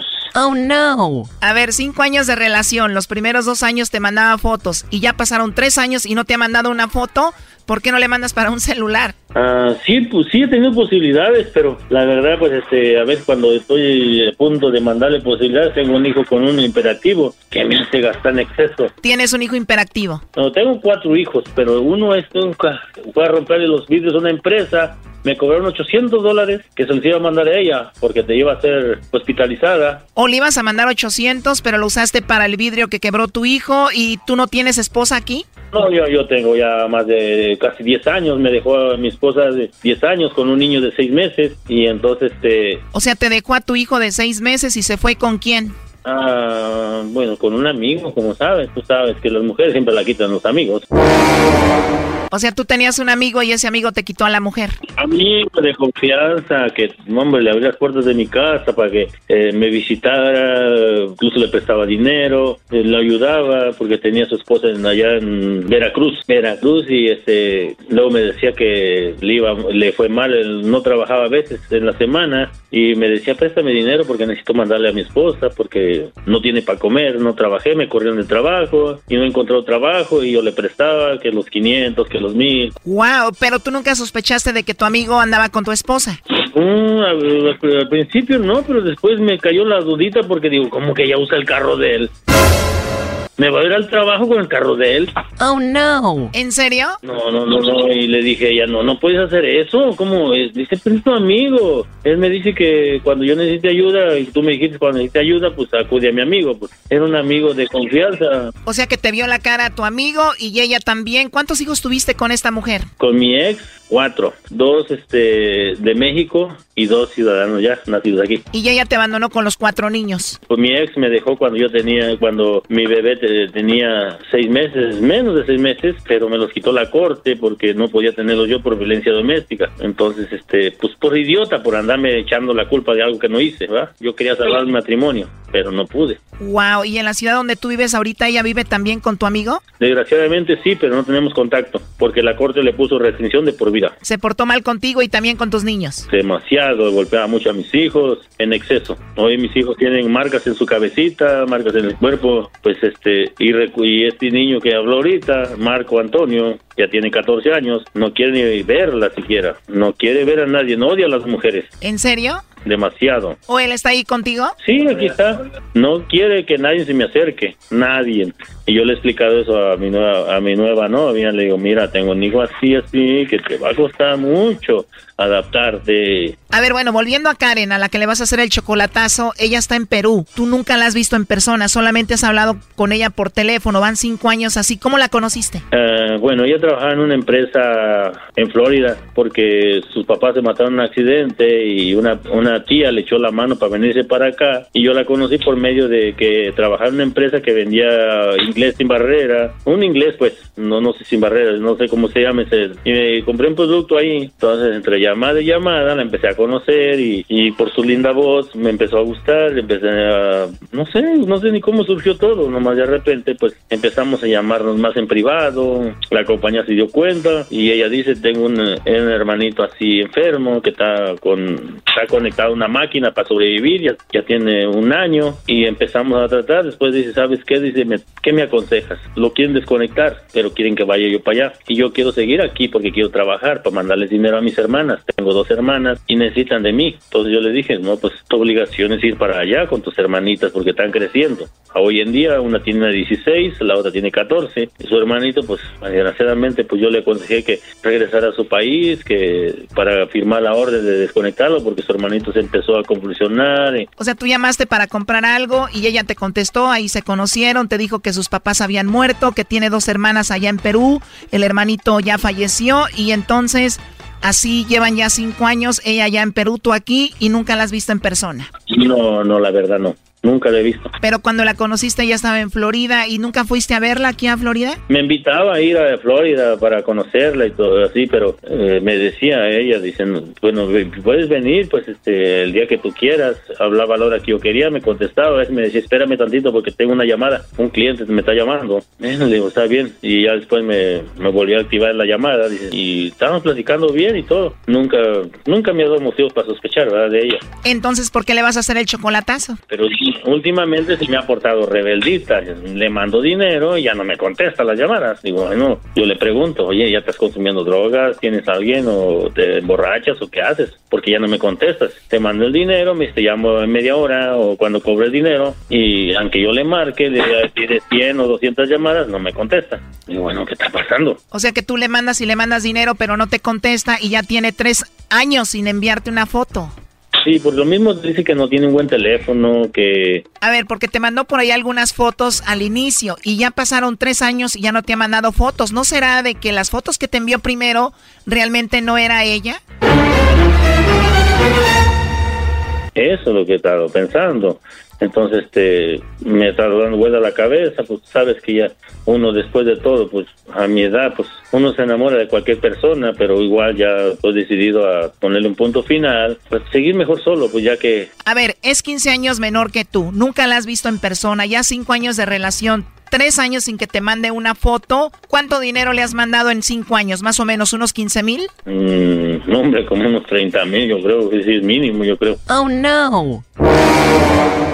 A ver, más de 30 mil. Oye, oye, yo creo que yo- ese récord es poco. Si no le he mandado lo que he tenido en mi vida, lo que he hecho aquí, no es nada, porque siempre he estado enferma. Ella tiene, ¿cómo se dice? Este problema de esteroides y cada rato en el hospital y que no tiene para pagar. Que luego que un día la detuvieron porque dice que consiguió dinero prestado, que no podía pagar y la arrestaron. Y, entonces, me habló de la cárcel, de un hombre desconocido que quería que mandara dinero para sacarla de la cárcel, o cuando cada rato que está en el hospital hay que mandar dinero para sacarla del hospital, o que lo que las medicinas, que la comida, que todo. Ay, no, ella no trabaja. Y luego que sus hermanitas, ahorita ya no me pide tanto porque sus hermanitas están trabajando. O sea, te piden dinero las hermanas. Ella ha estado ya está en la cárcel. Se la pasa según enferma. Me imagino que solo para sacarte dinero. ¿Para qué más te pide? O luego que tiene problemas que, que me decía que una lavadora, que quería una lavadora, una secadora. Le digo, ok, está bien, te mando para que te compres porque quiero a lavar ajeno, para que no. A ver, ya le has mandado más de 50 mil dólares, la verdad, a una persona que ni siquiera conoces. Mm, lo es poco, porque no, hombre, esa mujer cuando cae en el hospital, no, hombre, sus tres mil, cuatro mil dólares no, no es mínimo para que pague el hospital. Perdón lo mal pensada, pero ¿no será que está inventando eso para que le mandes dinero? Pues que a veces no puede ni hablar, la verdad no puede ni hablar. Está bien ronca, ronquísima. Sí, pero eso lo puede inventar. Ay, Dios, ya estoy desesperado porque digo, bueno, yo doy la vida, pues siempre me he dedicado a ella, me he dedicado a mis hijos, me he dedicado al trabajo. Casi no trabajo mucho porque tengo que dedicarme a los nenes. Oye, pero tú le has mandado mucho más que 50 mil dólares a esta mujer. Un día le fíjese, fíjese, digo, digo eso que le mandé poco porque ya le mandé dinero para sacar sus pasaportes, su visa, no nomás de ella, de dos hermanas más, aparte para pagar el avión. Una vez, hace como siete meses, no tuve el dinero para mandarle lo último, 300, 200 dólares, lo último, no los pude tener, no los pude tener. Definitivamente hasta el día de hoy no los puedo tener. Ahora los 300 se convirtieron como en se- 600. O sea que tú le tienes que mandar ya y se te acumuló el dinero que le tienes que mandar ahora de 200 y algo, ahora ya le debes 600. por los que ha conseguido para comer ella. Les digo, dice, por no me has mandado, no me has hablado, casi me bloqueaste. ¿Qué pasó? Y sí, es cierto, estaba bloqueado en mi teléfono. No le hablé con ella durante dos meses porque mi teléfono sufrió daños. Años, cambié teléfono, entonces este, no pude hablar con ella, aunque haya querido, porque no, no se pudo. Y luego mi, mi, hijo, como mis hijos, tengo cuatro hijos, tienen teléfono, tenía que estarles pidiendo el teléfono prestado. Este chocolatazo continúa mañana. Esto fue el chocolatazo. ¿Y tú te vas a quedar con la duda? Márcanos 1 triple 874 2656. 1 triple 874 2656. Erasno y la chocolata.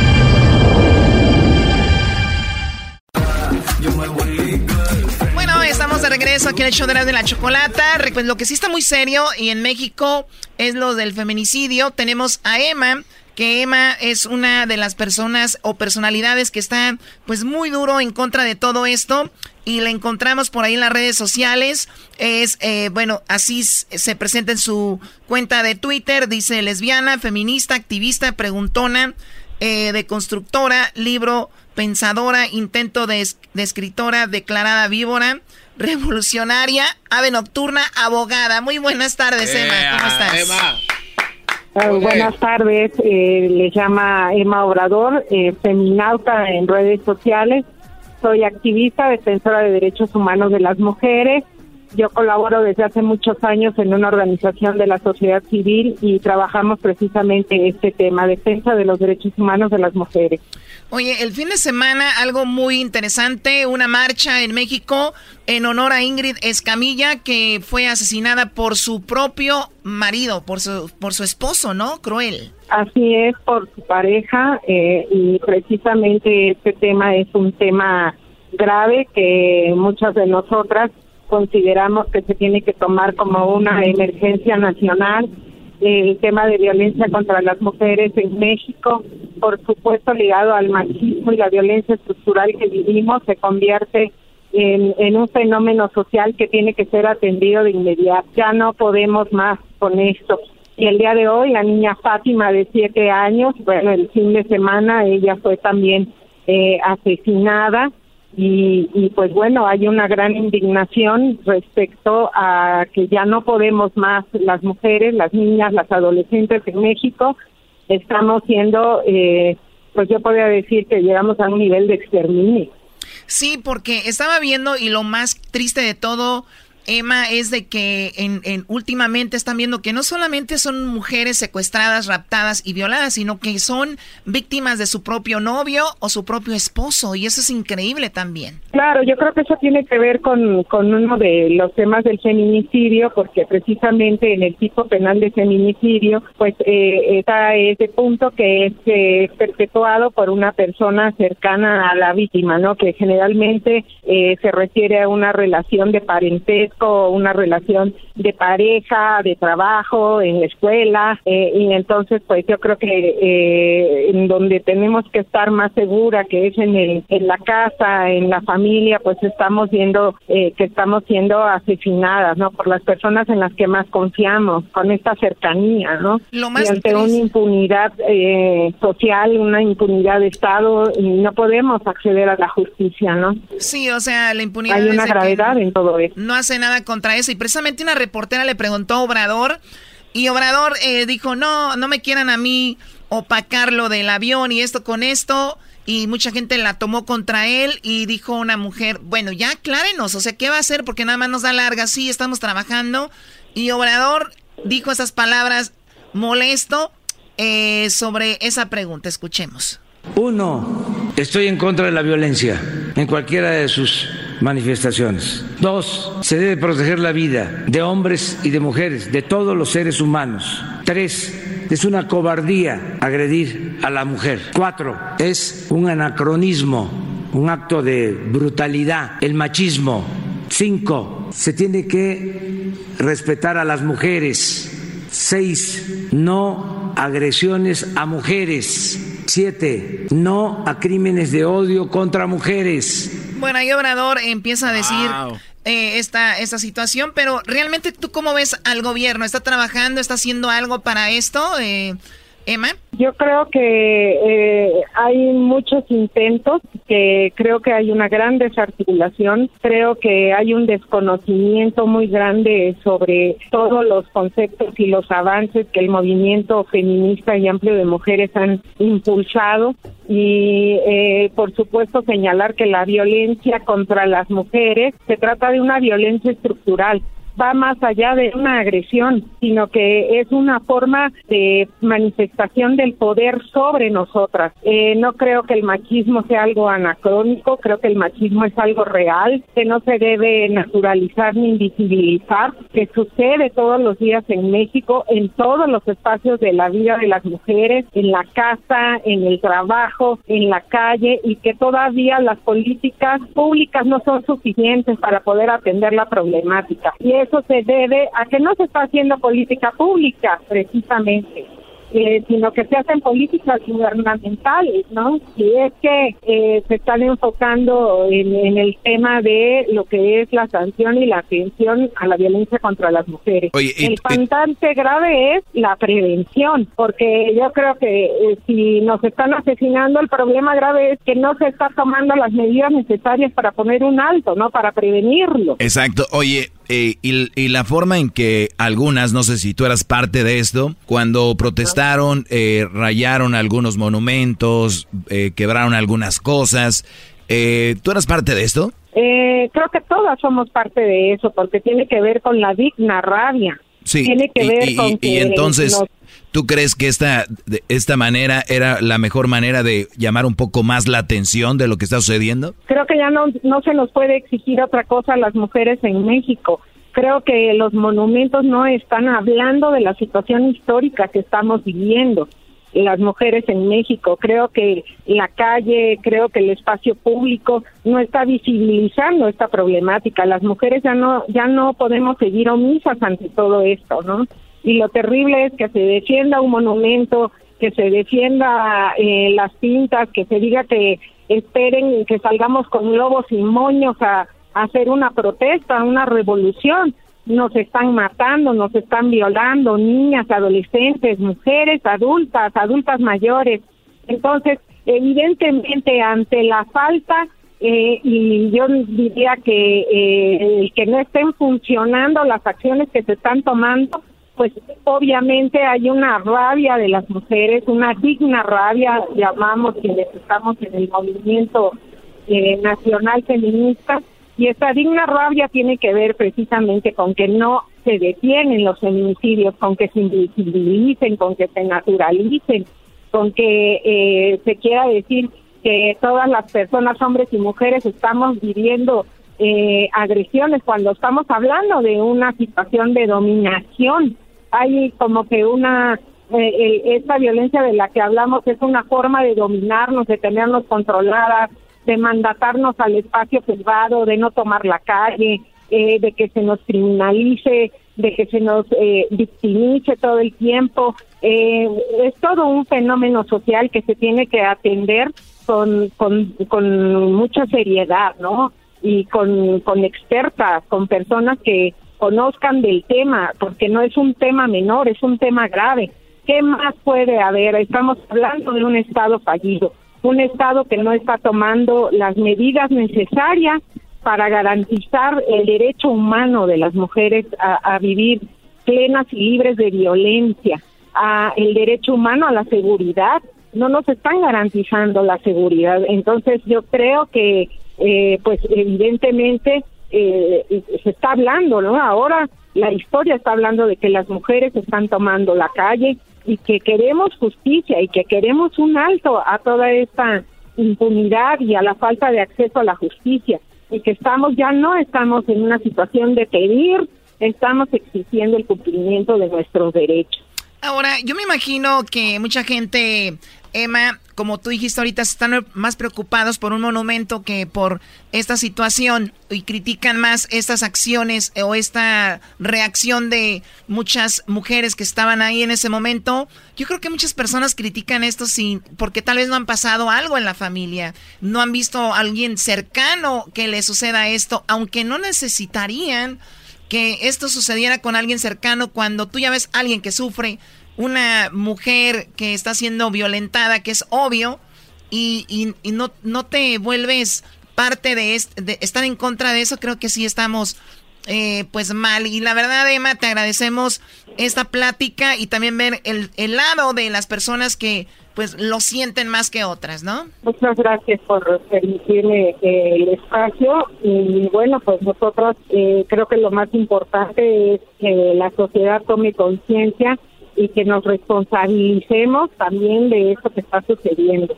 ¿no? Porque es un problema social y es un problema social que requiere atención urgente. Muy bien, la pueden seguir en las redes sociales a Emma como Enma Obrador, Enma Obrador y ahorita vamos a compartirlo ahí en las redes sociales. Ya regresamos aquí en el show de Grande la Chocolate.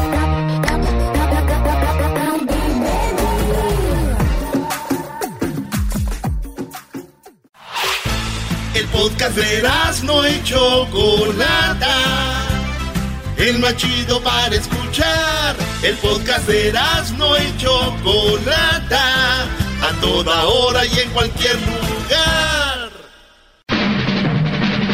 Llegó la hora de carcajear, llegó la hora para reír, llegó la hora para divertir. Las parodias del Erasmo están aquí. Y aquí voy.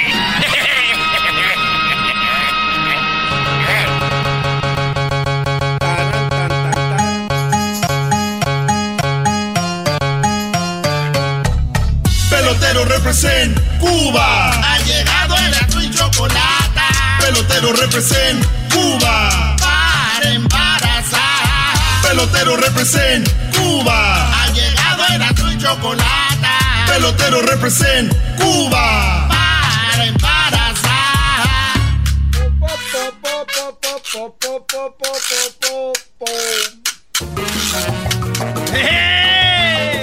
¡Arriba Cuba! El pelotero viene todo lleno de tierra. ¿Se barrió o qué? ¿Cómo está, chicos? Vengo de un entrenamiento de béisbol. Ahorita por eso vengo llegando así, chicos. ¿Cómo está usted? Muy, muy buena tarde. Nosotros, los cubanos, somos la sensación del mundo. Mira, déjame decirte una cosa: que ahorita que está la gente hablando de béisbol, es porque los astros de Houston robaron una, una situación ahí, chicos, que lo están esperando acá en Los Ángeles, que le va a ir como, uh, chicos, no me quiero ver cómo va a pasar esa cosa. Sea, cuando venga la gente de, que vengan aquí los, peloteros de, de, de Houston Dice que aquí en Los Ángeles lo van a matar porque como hicieron trampa al equipo de los cholos, también pues, estamos muy enojados. Por eso ahorita es el momento de que demuestren la, la fanaticada que, de qué están hechos ahorita. Oye, ¿y tú no irías, pelotero, a, para la gente que no sabe, aquí en Los Ángeles va a jugar Houston? Pero aquí en el estadio del mejor equipo de la, de la Major League Baseball, los Angels. Ahí van a jugar los Houston que le hicieron trampa a los Dodgers. Y gente de Dodgers va a ir al estadio pelotero de los Angels. Dicen a, a echarles de todo, decirle rateros y todo. ¿Va a ir usted o qué? Oye, chicos, mira, eh, una, una, cosa sí te voy a decir una cosa, para la gente que apenas está sabiendo esto de la de PayPal. Nosotros, chicos, siempre hemos sido trampa. En todos los deportes, por ejemplo, en México, en América, siempre ha sido trampa para ganar su campeonato. ¡Oh! Comprendo árbitros, claro, eso es verdad, pelotero. Es una verdad. La verdad, verdad. La verdad es verdad. O no va a ser verdad la verdad. O va a ser mentira la verdad. La verdad es verdad. Es verdad. Oye, pelotero, ¿es cierto que tú eras monaguillo? ¿Que, que eras monaguillo allá en Cuba? Oye, chico, te voy a platicar algo, pero no está escuchando mucha gente ahorita. No, no, Casi no nos oyen. Bueno, le voy a platicar entonces con mucho gusto. Resulta que yo era un monaguillo cuando yo estaba allá en Cuba. Era un monaguillo. Antes de ser pelotero era un monaguillo. Así es tú, Diablito. Diablito llegó a mi clínica el otro día y me dijo, oye, pelotero, ¿me puedes enseñar cómo le haces tú? Le dije, chico, para eso necesita un buen arma como yo. Si no tiene buen arma, no puede ser parte de como el pelotero. Además, chicos, debemos de, no permitir que te reproduzca porque ya sabemos cómo eres. La cosa es que yo era, yo era un, un, ¿cómo le hicieron ustedes? Monaguillo. Al ayudante del... Sí, monaguillo. De, del, padre. Me acuerdo del padre que estaba ahí. Y yo me fui a confesar, chico, me hinco ahí en el confesionario. E, él estaba sentado adentro del confesionario y yo estaba hincado afuera del confesionario. Él estaba sentado yo afuera, hincado. Y luego me dice, eh, eh, no, padre, padre, le pecado sin concebida. ¿Qué pasó, chico? Dime tu pecado. Le dije, soy yo el peloterito. Yo era un niño todavía, me dijo, soy yo el peloterito. me dijo, contigo quería hablar, chico. Por ahí me dijeron, peloterito, que tú te estás robando la limosna. Y dije, no, padre, mira, ahorita estamos aquí en la iglesia, por favor. eh, no, no, no escucho bien qué dijo. No te hagas peloterito, que te ha está robando la limosna, que están dejando aquí.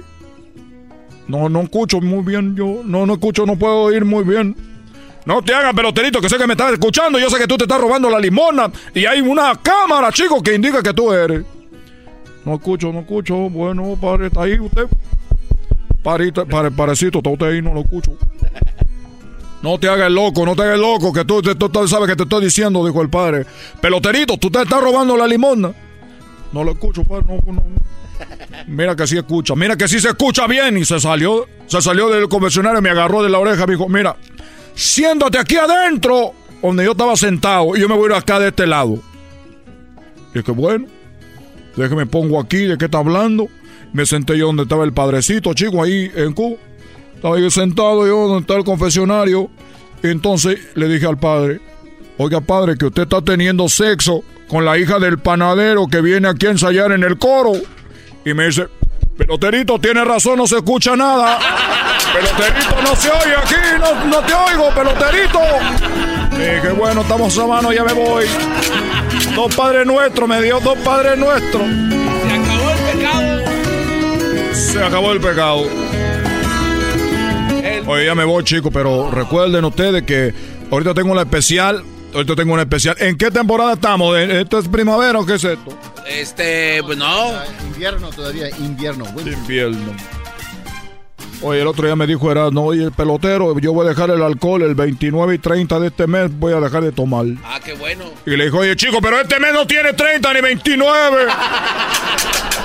Es que son las ganas del alcohol. Recuerden, tengo mi clínica en Huntington Park.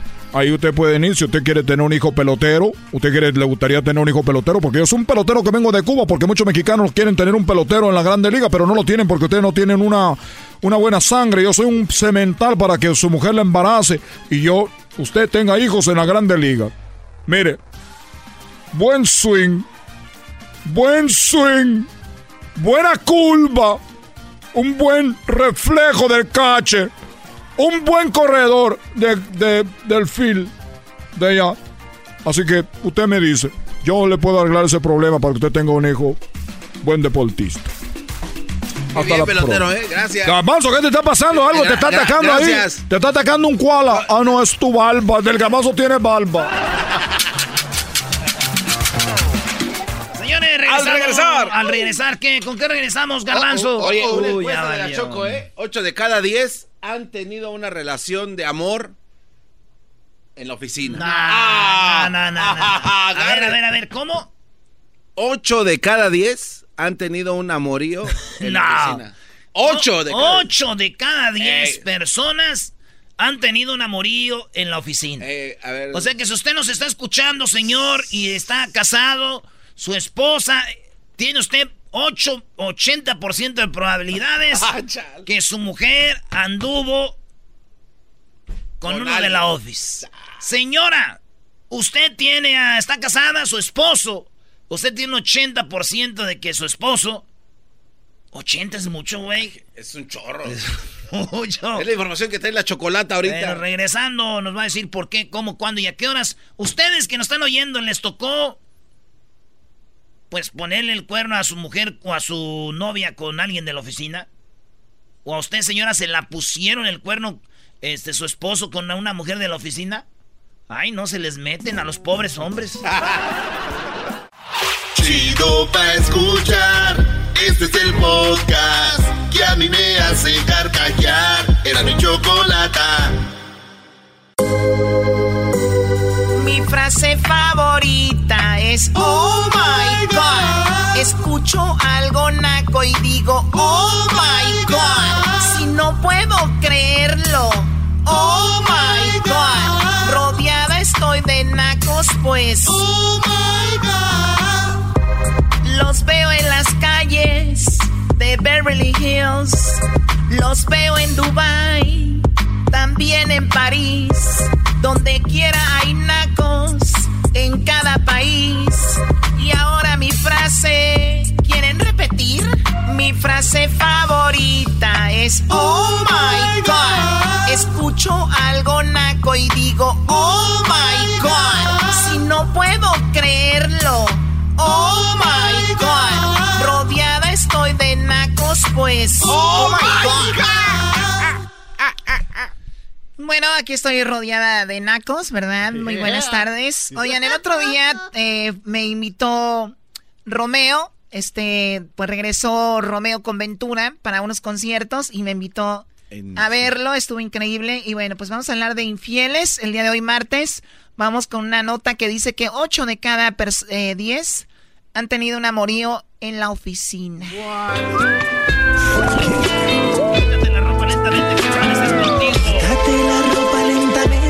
Quiero amanecer contigo. Y cuidado si sospechan los vecinos, mi mujer o tu marido.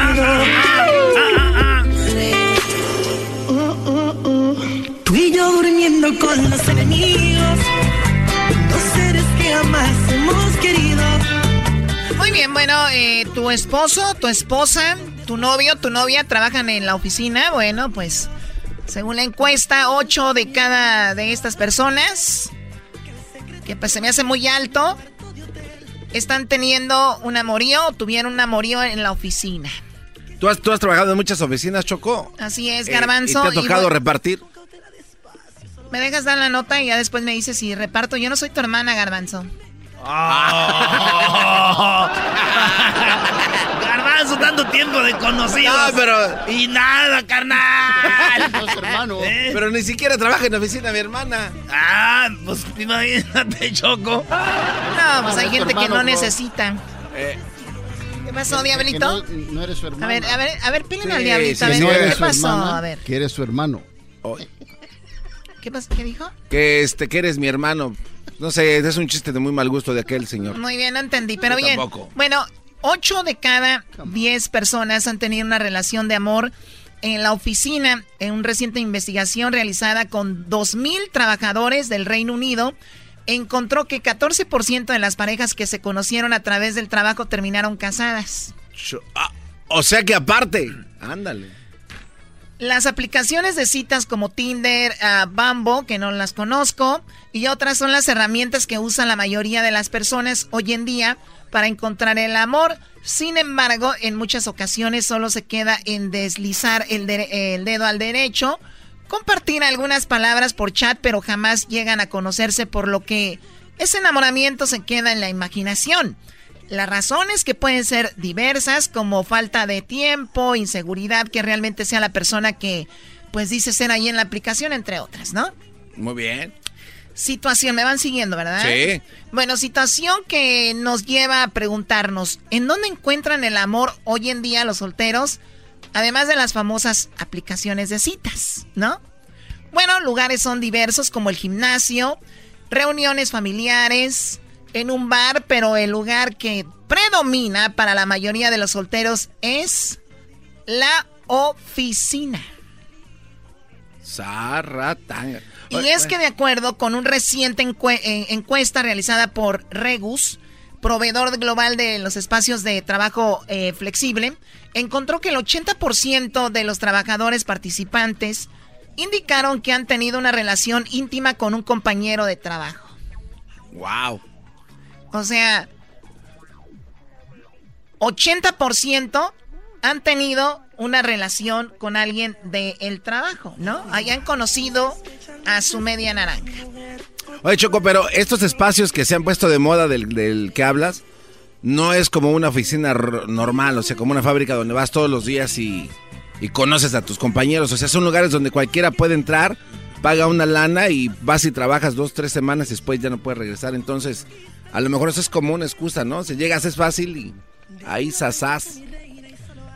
Asimismo, una reciente investigación realizada con 2.000 trabajadores en el Reino Unido encontró que 14% de las parejas que conocieron a través del trabajo terminaron casadas, en comparación con el 11% que fueron presentadas en una reunión con amigos, dato que afirma que las relaciones que comienzan en el trabajo tienen muchas posibilidades de éxito. El 23% de los encuestados dijo que los intentos de encontrar el amor en una cena romántica no había resultado en nada más que una aventura. Ahora, hablando de infidelidad, son la misma cantidad la que pueden encontrar otra persona y con la que se relacionan aún, aún teniendo una pareja estable. Ah, bueno. Oye, pero tiene sentido porque pasas más tiempo en el trabajo. Y si vas a un bar, pues vas a echar desmadre, ¿no? ¿Quién anda buscando? No, y también le pasa. En el gimnasio también quieren andar buscando ahí con eh, sí. no, aparte es más. Sí. Dices todo eso. Eh, a ver, levántale más, muchachita ahí, más squats porque a rato vamos a. sí, o sea, va más por ese lado. Entonces, a ver, estás más en el trabajo, ves más seguido a, a la chica de recepción, ves más seguido a la chica que está trabajando hombro con hombro, hay juntas y las mujeres vamos muy guapas al, a la oficina, los hombres van muy guapos con sus trajes y todo el asunto, entonces hay muchas probabilidades de que eso suceda. No, y luego cómo las mujeres le van a decir al esposo ahí, al antro, sí. No vayas así de arreglado. Pero al trabajo no es que le vayan a decir algo. Ay, mi amor, espérate, te aquí déjate la agarro un poquito con un alfiler aquí. A ver, ahora sí, ahí te ves, bonito. No saben que se nos están mandando a la del jale, aquella que se lo acaba ¡Oh! ¡Auch! Choco, hay dos llamadas y tenemos muchas más. Todas están en el 1 triple 874 2656. ¿A ustedes los engañaron con alguien de la oficina? ¿A ti, Brody? ¿A ti, Broda? ¿Te engañaron? Broda. Bueno, llámenos 1 triple 874 2656 y regresamos con eso. No se vayan. Me hacen reír. Me hacen reír. Me hacen carcajear. Era mi chocolate es el machido para escuchar. Me hacen reír. Me hacen carcajear. Era mi chocolate es el machido para escuchar. Infiel. Quien traiciona un gran amor. Muy bien, bueno, una clásica de la época del garbanzo, Rocío Durcal. Y bueno, canta bonito, ¿eh? ¿eh? Sí, canta muy bonito. Estamos hablando de que 8 de cada 10 personas han tenido un amorío en la oficina con alguien más. O sea, si tienes esposo, novio, novia, lo que sea, es muy probable que haya coqueteado, andado con alguien de la oficina. Ay, ay, por eso la gente que traje en el film y respetos, ahí nadie se mete con las esposas de nadie, güey. Cállate, güey, nos has contado cada historia. bueno, ese de Don Chavita también era porque la morra estaba bien acá. Don Chavita. A ver, el, tenemos, mira, aquí se hace llamar la engañada. Hola, engañada, ¿cómo estás? Muy buenas tardes. Muy buenas tardes, engañada. Pues aquí. Buenas tardes, saludos a todos, en especial al doggy. Muy bien.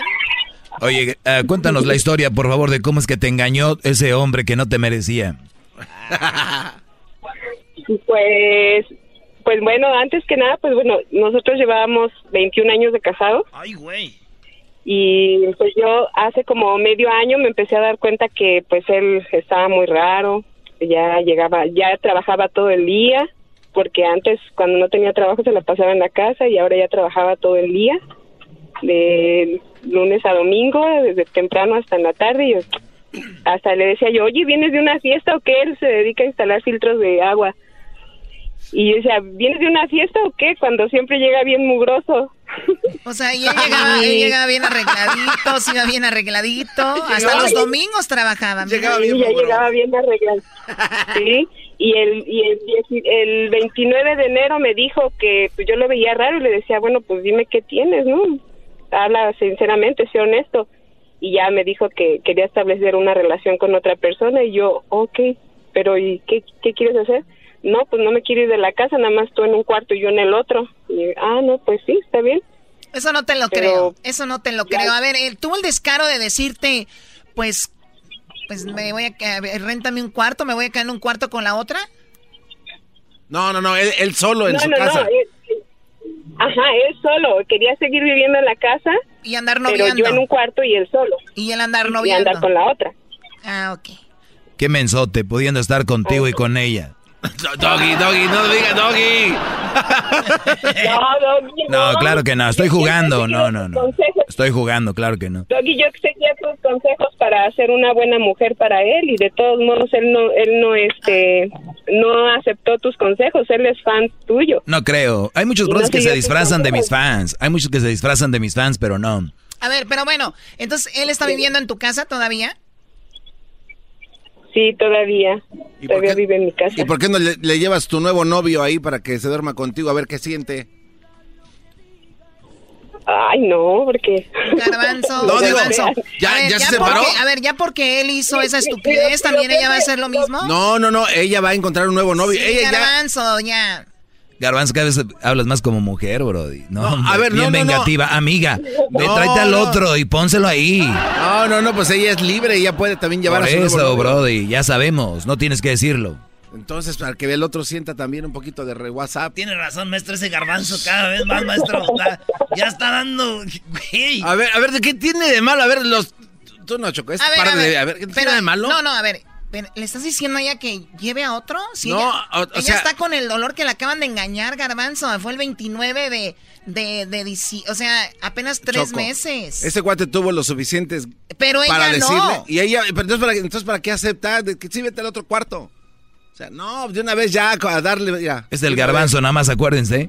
Bueno, vamos con eh, Arturo. A ver, 8%, bueno, 80% de personas, 8 de cada 10, 80% de personas tienen un amorío en la oficina. Arturo, a ti, ah, tiene una pregunta Arturo para mí. A ver, ¿qué es tu pregunta Arturo? Ah, sí, está Princesa Fiona. Tengo una Oh, Princesa Fiona. usted. Usted es la única dama que trabaja ahí en el show, en la oficina. Bueno, al garbanzo ¿Con ya lo puedes incluir usted está también. divertido? ¿Perdón? ¿Qué, qué, qué pasó? Que me ¿Qué puedes incluir a mí también en tu Fiona- encuesta. Fiona? ¿Cuál es tu pregunta? No te escuché, perdón.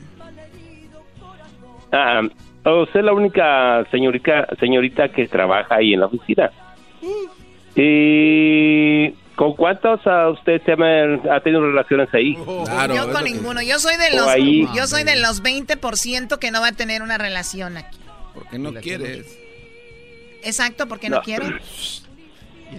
No dije. Y entonces los, a los otros, ahí, eh, se- entre ellos el garbanzo y el maestro, ahí se tienen Sí. relaciones. Yo creo que Garbanzo y el Doggy 80% andan. sí. A ver, a ver, a ver, a ver. No. El Doggy y el no, Garbanzo, no, no. eh, el Garbanzo y Era- Erasno, porque siempre viajan juntos, van a Las Vegas este fin de semana. Ah, eh, eso Están exactamente. bien emocionados. Ajá, A ver, Choco. Ya, pues envidiosos, dejen que el amor fluya. A veces el alcohol es culpable de muchas cosas que uno no quiere hacer. Sí, güey, a veces uno anda tomando y dices tú. "Ah". Eso sí, a veces uno toma también adrede, dices, para echarle la culpa a alguien. Bueno, vamos con Jackie. Jackie, buenas tardes. 80% de las personas eh, pues tienen una, una pareja, engañan a su pareja ahí en la oficina. ¿A ti te sucedió? Sí, buenas tardes. Buenas. Sí, a mí me sucedió. Mi expareja me, me engañó con una muchacha en el trabajo. ¿Cuánto tenías de casado, de casada con él? Ah, cuatro años. Cuatro años y, um, y nomás, así de la nada, unos cinco, seis meses que conocí a la muchacha y se fue a meter con ella. Pero, eh, eh, ¿y te dejó él a ti o ya se arreglaron? No, no, no. Eh, nos dejamos. él primero decidió dejarme y ya cuando vi que ya no había remedio en la relación, dije, pues agarra tus chivas y que te vaya bien. Y sí, yo ¿Cómo te enteraste de que él andaba con esa mujer? Sí, sí me enteré. Ya, ya al final sí me enteré. ¿Pero cómo te enteraste? Ay, ah, por el por teléfono, por el teléfono. al- ¿Ella te llamó? Ya era. ah, no, no, yo le hablé. Yo le hablé y. ah, ¿Cómo la tenía guardada? no ¿Cómo la tenía guardada en el sí, teléfono? la, ten- Juan Mecánico. la, sí, la tenía bien guardada. ¿Pero cómo encontraste de ella en su teléfono? Ah, mensajes, el mensajes que tenía, ¿Qué decían los mensajes? oh, que la extrañaba, que la quería ver, que, que la iba a ver en la hora del lonche, Ah, qué que, que se daban en la hora del lonche, que los extrañaba. ¿Tú la conociste a la otra mujer? Um, sí, ah, al principio no, pero como ya están juntos, ya van para el segundo niño, pues ya Ah. me, ya, y yo tengo una hija con él, pues al co-parenting lo tengo que ver. Y, a ella también. ¿Y, y tú le tienes rencor a esa mujer o no? Mi- al principio sí, pero al final ya eh, mejor, mejor porque ya no éramos felices. Eh, bueno, en uno es- en el momento dice sí, somos felices, eh, y pero ya gracias a Dios y ya yo ya sí me seguí adelante, él siguió adelante y ya Oye, no le eh, tengo es- rencor a ninguno eso me gustó. Choco, eso me gustó. ¿Cuántas parejas dicen ahorita? No, sí estamos felices, sí estamos felices. Pero la verdad es... es- no, no, no. Por eso mi, mi clase es la mejor clase de todo el planeta, por eso tengo el más alto rating y por eso me acabas de aumentar empezando este año, Choco. ¿Por qué no dices eso? Doggy, cállate la... Muy bien, gracias por llamar, Jackie. Cuídate mucho y bueno, pues, gracias. a- adelante. Ya lo ven, en la oficina sucede eso. Dice que una de las razones por qué las personas encuentran a alguien en la oficina dicen que a veces le sube la autoestima a las personas el de repente coquetear con alguien y te quita el estrés. Mira nada más. La otra es ideas afines, o sea, tengo un trabajo de, de por ejemplo, aquí en la radio. La chica trabaja en la radio, el chico en la radio dicen, ah, pues más o menos tienen el mismo lenguaje, ¿no? También otra la comunicación, pues tienen tema para de dónde, entonces por eso de ahí surgen las relaciones. Pues bueno, cuidado con sus eh, parejas, pero sobre todo tengan mucha fe en ellas porque también no puedes estar viviendo pensando que te van a engañar todo el tiempo, ¿no? Tarde o temprano algo se, se, se sabe. Wow, eh, hablaste, hablaste bien bonito, bonito. qué bárbaro. No como el doggy, ese doggy los echa a pelear a todos. Esa Sor Juana Choco. Garbanzo, de verdad me tienes harto. Oye, el- al doggy le subiste el sueldo y al garbanzo se lo bajaste. Oye, Choco, sí, aunque sea poquito, ¿no? Ah, de verdad, eso no sabía, bro. Un poquito regresa así, la- pi, pi, pi. Y te lavo tu troca esa, la negra, la Hammer, ¿o qué, qué carro es? El camión de volteo. No sé Ah, qué la carro Choco es. trae un camión de volteo para... Pues es también para que jale así, no, se te... Ah. se te- un Ferrari se te traba ya. Regresamos con el doggy. ¿Estás listo, doggy? Ay, no, qué nervios. Ahorita regreso. Siempre los tengo en mi radio. Uva, uva, ea, ea, Erazno y la Choco.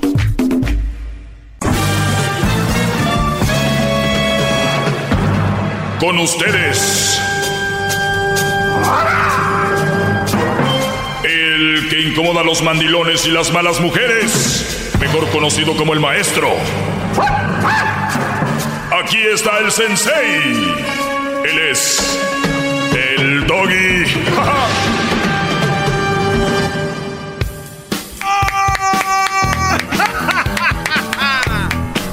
Mejor que un buen baño con agua fría. El doggy, maestro, qué bárbaro. ¡Qué va! Buenas tardes, señores. Mejor que un baño con agua fría. Sí, maestro. Mejor. Ok. Eh, muchos, ayer no escucharon el programa, ayer muchos, ¿no? Porque fue el día de, ¿cómo? Día del del presidente. De los presidentes. La hipocresía, todo, ¿no? ¿Por qué? ¿Por qué? Todos se quejan de los presidentes, todos. Y es día de los presidentes. Ay, me voy a tomar el día. Buenas noches. Es como los ateos, ¿no? Los ateos que no creen en ningún santo, pero se la pasan en las fiestas de los santos, ¿no? ¿A dónde vas? No, pues voy a mi pueblo a las fiestas, de- a las fiestas de San Fermín. San Fermín, de Santo Tomás. Oye, pero que no eres ateo, tienes que estar en contra de todo eso. Están adorando a un... Bueno, ahorita ya cambió, ¿no? Ya lo último que van es a misa o a la iglesia, ya, ahora sí a la peda. Va- Vacíos están las iglesias. Así es. Pues bueno, tal vez se perdieron esta llamada el día de ayer y se las voy a refrescar poquito y ahorita vamos con un tema muy interesante que tengo. Esto pasó el día de ayer. Punto. Adelante Claudia, buenas tardes. Sí, mira, este, yo te quería preguntar, ¿todos los hombres serán infiel o habrá uno en el mundo que no sea infiel? No he andado con todo, señora.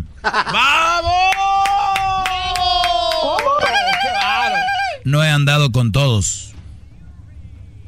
No, yo me pregunto si alguno será fiel porque todos son infieles, la mayoría. O sea, Usted ha andado con todos. yo. Bueno, tenemos aquí a la señora que ha andado con con todos los hombres. pero- Qué bárbara, señora. ¿En yo- qué? ¿No tiene valores? ¿Cómo que anda con todos?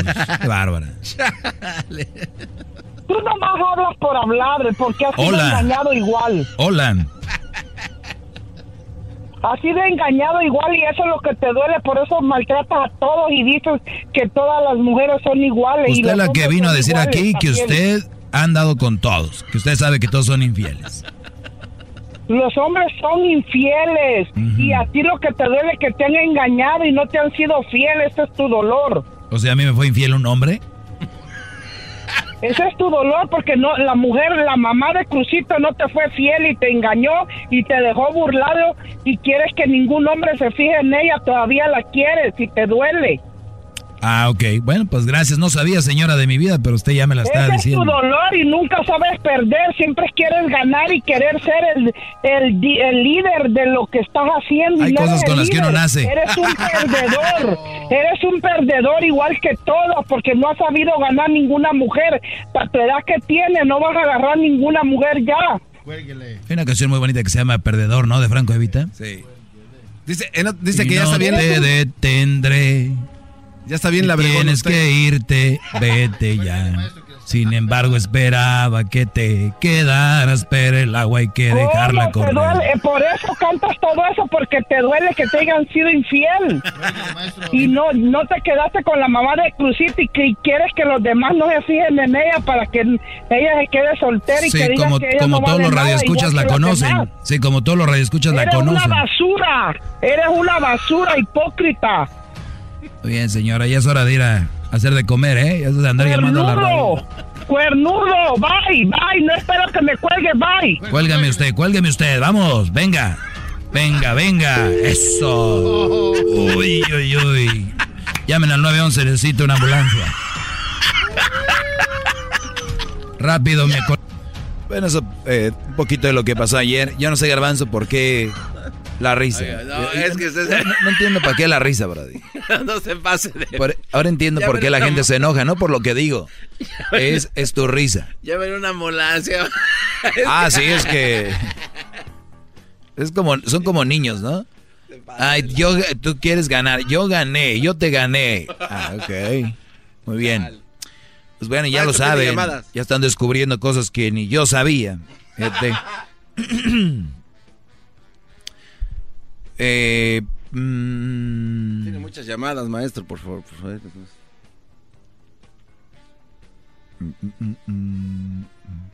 Vamos con llamadas. Ah, es que ahorita les tengo una, una de las de, de un comentario que tenía en redes que me pueden seguir como arroba el maestro Doggy. Eh, síganme. No vayan a seguir las páginas piratas, por favor. Sean inteligentes. Miguel, buenas tardes. Muy buenas tardes, oye, ¿cómo estás? Muy bien, Brody. Gracias. Adelante. Oye, lo que yo no entiendo, ¿por qué no siguen a 777 Monstruo en mi Instagram? No, porque no- a ver, ¿cómo que 1727? 1727 en Instagram. Sigan eh, 1727 Costro, 1717 Costro en Instagram. 1717 Costro. Apu- Acuérdense, 1717 Costro en Instagram. Muy bien, eso era lo que decía. ¿Dónde estaba maestro hace 17 años? Escribió un Brody. ¿Dónde estaba maestra hace 16 años? Por desgracia caí en ese maldito hoyo, del cual me es muy difícil salir. Sé que la culpa es mía, pero amo a mis hijos y por ellos es que casi me es imposible, dice un Brody. O sea, yo me refería al tipo de hombres que están secuestrados por sus mujeres, o sea, los, mandilones, ese tipo de mujeres que tienen secuestrado psicológico y físicamente a un Brody. Lo único que el hombre mandilón que está haciendo ahorita es ir a trabajar. O sea, es- oye, ¿y tienes tiempo libre en tu secuestro? Sí. ¿Y, y te vas a dónde? ¿A disfrutar? No, mi tiempo libre que tengo del secuestro con mi mujer es a trabajar. Y ojo, no solo la mujer, sino los hijos también. Muchos, estos brodis, como han perdido ya la, el, el carácter, los hijos ya le hablan como, como nada, ¿no? Y, es, y, esos hijos son los que, los que ven a la mamá y dicen, ah, pues, dad, you're dumb, ¿no? Papá, estás menso. Tú, eh, ¿sí me entiendes? Entonces, ¿cómo, ¿cómo empezó todo? pues estás encuestrados por la mamá, los hijos, ¿no? Haz de cuenta, la mamá es la que está pidiendo el, ¿cómo se llama? El rescate. Y el Brody va a trabajar para ganar dinero para su rescate, que nunca va a llegar, ¿no?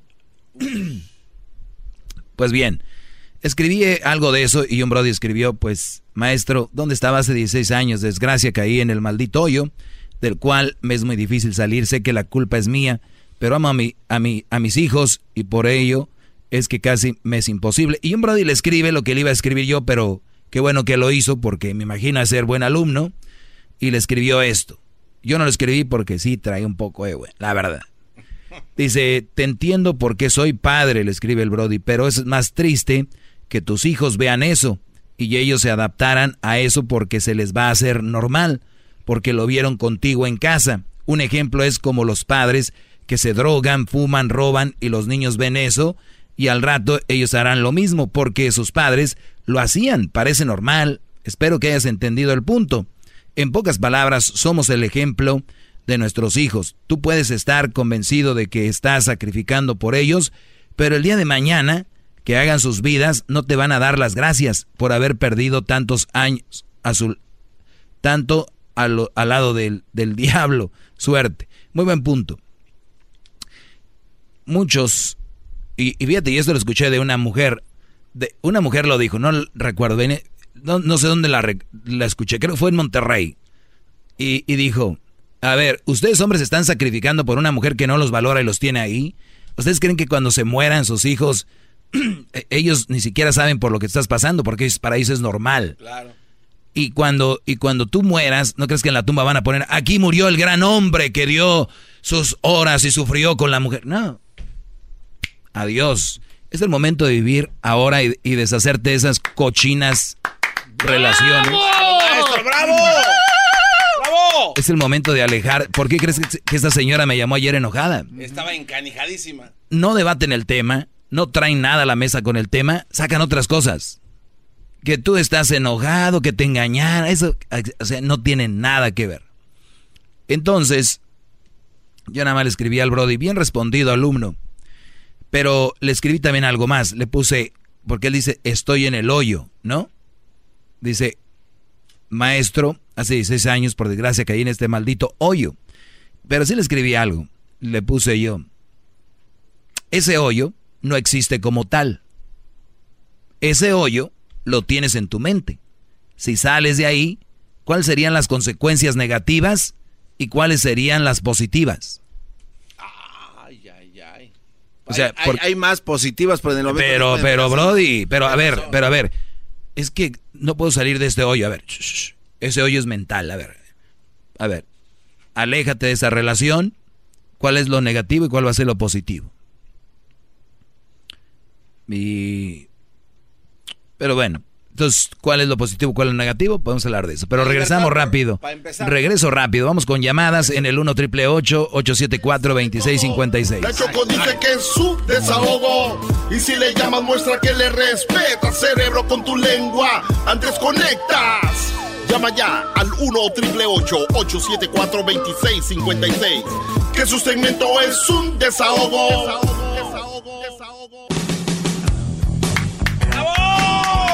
Bien, señores, pues vamos por las llamadas. Tenemos muchas llamadas, doña Tencha. Adelante, dona- doñ- doña Tencha, buenas tardes. Sí, mire, yo tenía una pregunta para usted, pero Sobre el tema, me imagino. antes de la pre ah, sí, antes de la pregunta le voy a decir algo. Usted se dice llamar el maestro porque se cree muy inteligente. Y déjeme decirle que la palabra mandilón no existe. Fue inventado por personas que no les conviene que ayudan esos hombres a sus mujeres, así como las mujeres los ayudamos a ellos a trabajar. ¿Para qué? Para progresar, para salir adelante juntos. Muy bien, o sea que la palabra mandilón porque mi pregunta- no existía y se no inventó. Todas las palabras, señora, no existían y se inventaron. No Era para darle definición No a algo. Y a esa persona que no tiene espíritu y está al mando de la mujer y hace todo lo que ella dice, no tiene una palabra si usted quiere, pero se le conoce como mandilón. No, No, porque igual hay mujeres. Porque igual hay mujeres. Eso, eso ya está aclarado y yo no voy a pelear con usted por no, eso porque no, no soy un niño. ¿Qué otra cosa tiene que agregar?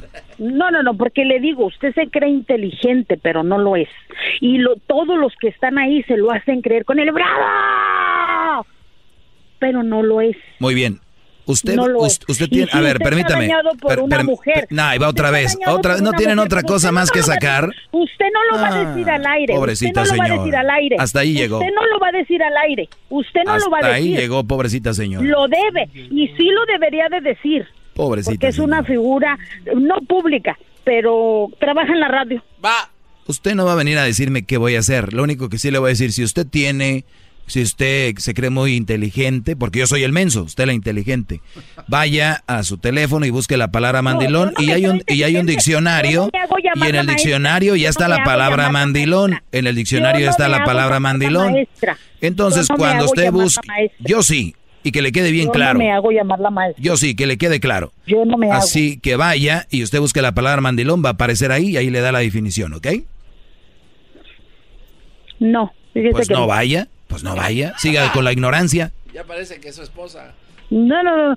Y, y fíjese No, que no, no, yo... no, no, no, no, no, no, que eso, que eso no, da- no, eso no es nada. Eso, no, no, no, no, eso no es una respuesta. No, no, no. em, Ahí está, lo otra que vez. Quería decir es que, o sea, me da tantísimo coraje cuando escucho las hartadas de tontadas que dice y en ese momento no puedo hablar. Yo cuando escucho gente tonta me río, no me, no me da coraje. todo, porque ahorita no tengo todo para decirle eso y eso y eso. Y cuando dijo eso y eso y eso. Y cuando dijo el otro y yo el otro. No. Pero que cómo quisiera que en Por- ese momento me entrara la llamada. Porque, la, pero no me entra. porque mi voz Pero bueno, impone, mi voz pero impone. No, no sé, así lo hace, lo hace creer saber. Y le voy a colgar como la otra señora. Cuélgueme. ¿Qué me va a colgar? Le voy a colgar. Ándele, cuélgueme, órale, vámonos. Despachándose solas, eh, conste. Vámonos. Muy bien. Regresamos, señores. ¿Ya vieron que nada del tema? Nada. A ti, tú, tú- tú- tú deberías de decir, eres figura pública. ¿Qué- qué- qué? Señores, los invito a que vayan al, al, al diccionario y busquen la palabra mandilón. Y ahorita les voy a decir, regresando, otra de las cosas que se repiten, que son muy ignorantes, de- que dicen, eso no está en el diccionario. Ahorita regresando les voy a dar una cátedra de eso también, porque no es lo mío, pero igual, ¿por qué no ayudarlos si están en esa ignorancia? a Hacerlo. Es el doggy, maestro líder que sabe todo. La Choco dice que es su desahogo. Y si le llamas, muestra que le respeta, cerebro, con tu lengua. Antes conectas. Llama ya al 1-888-874-2656. Que su segmento es un desahogo.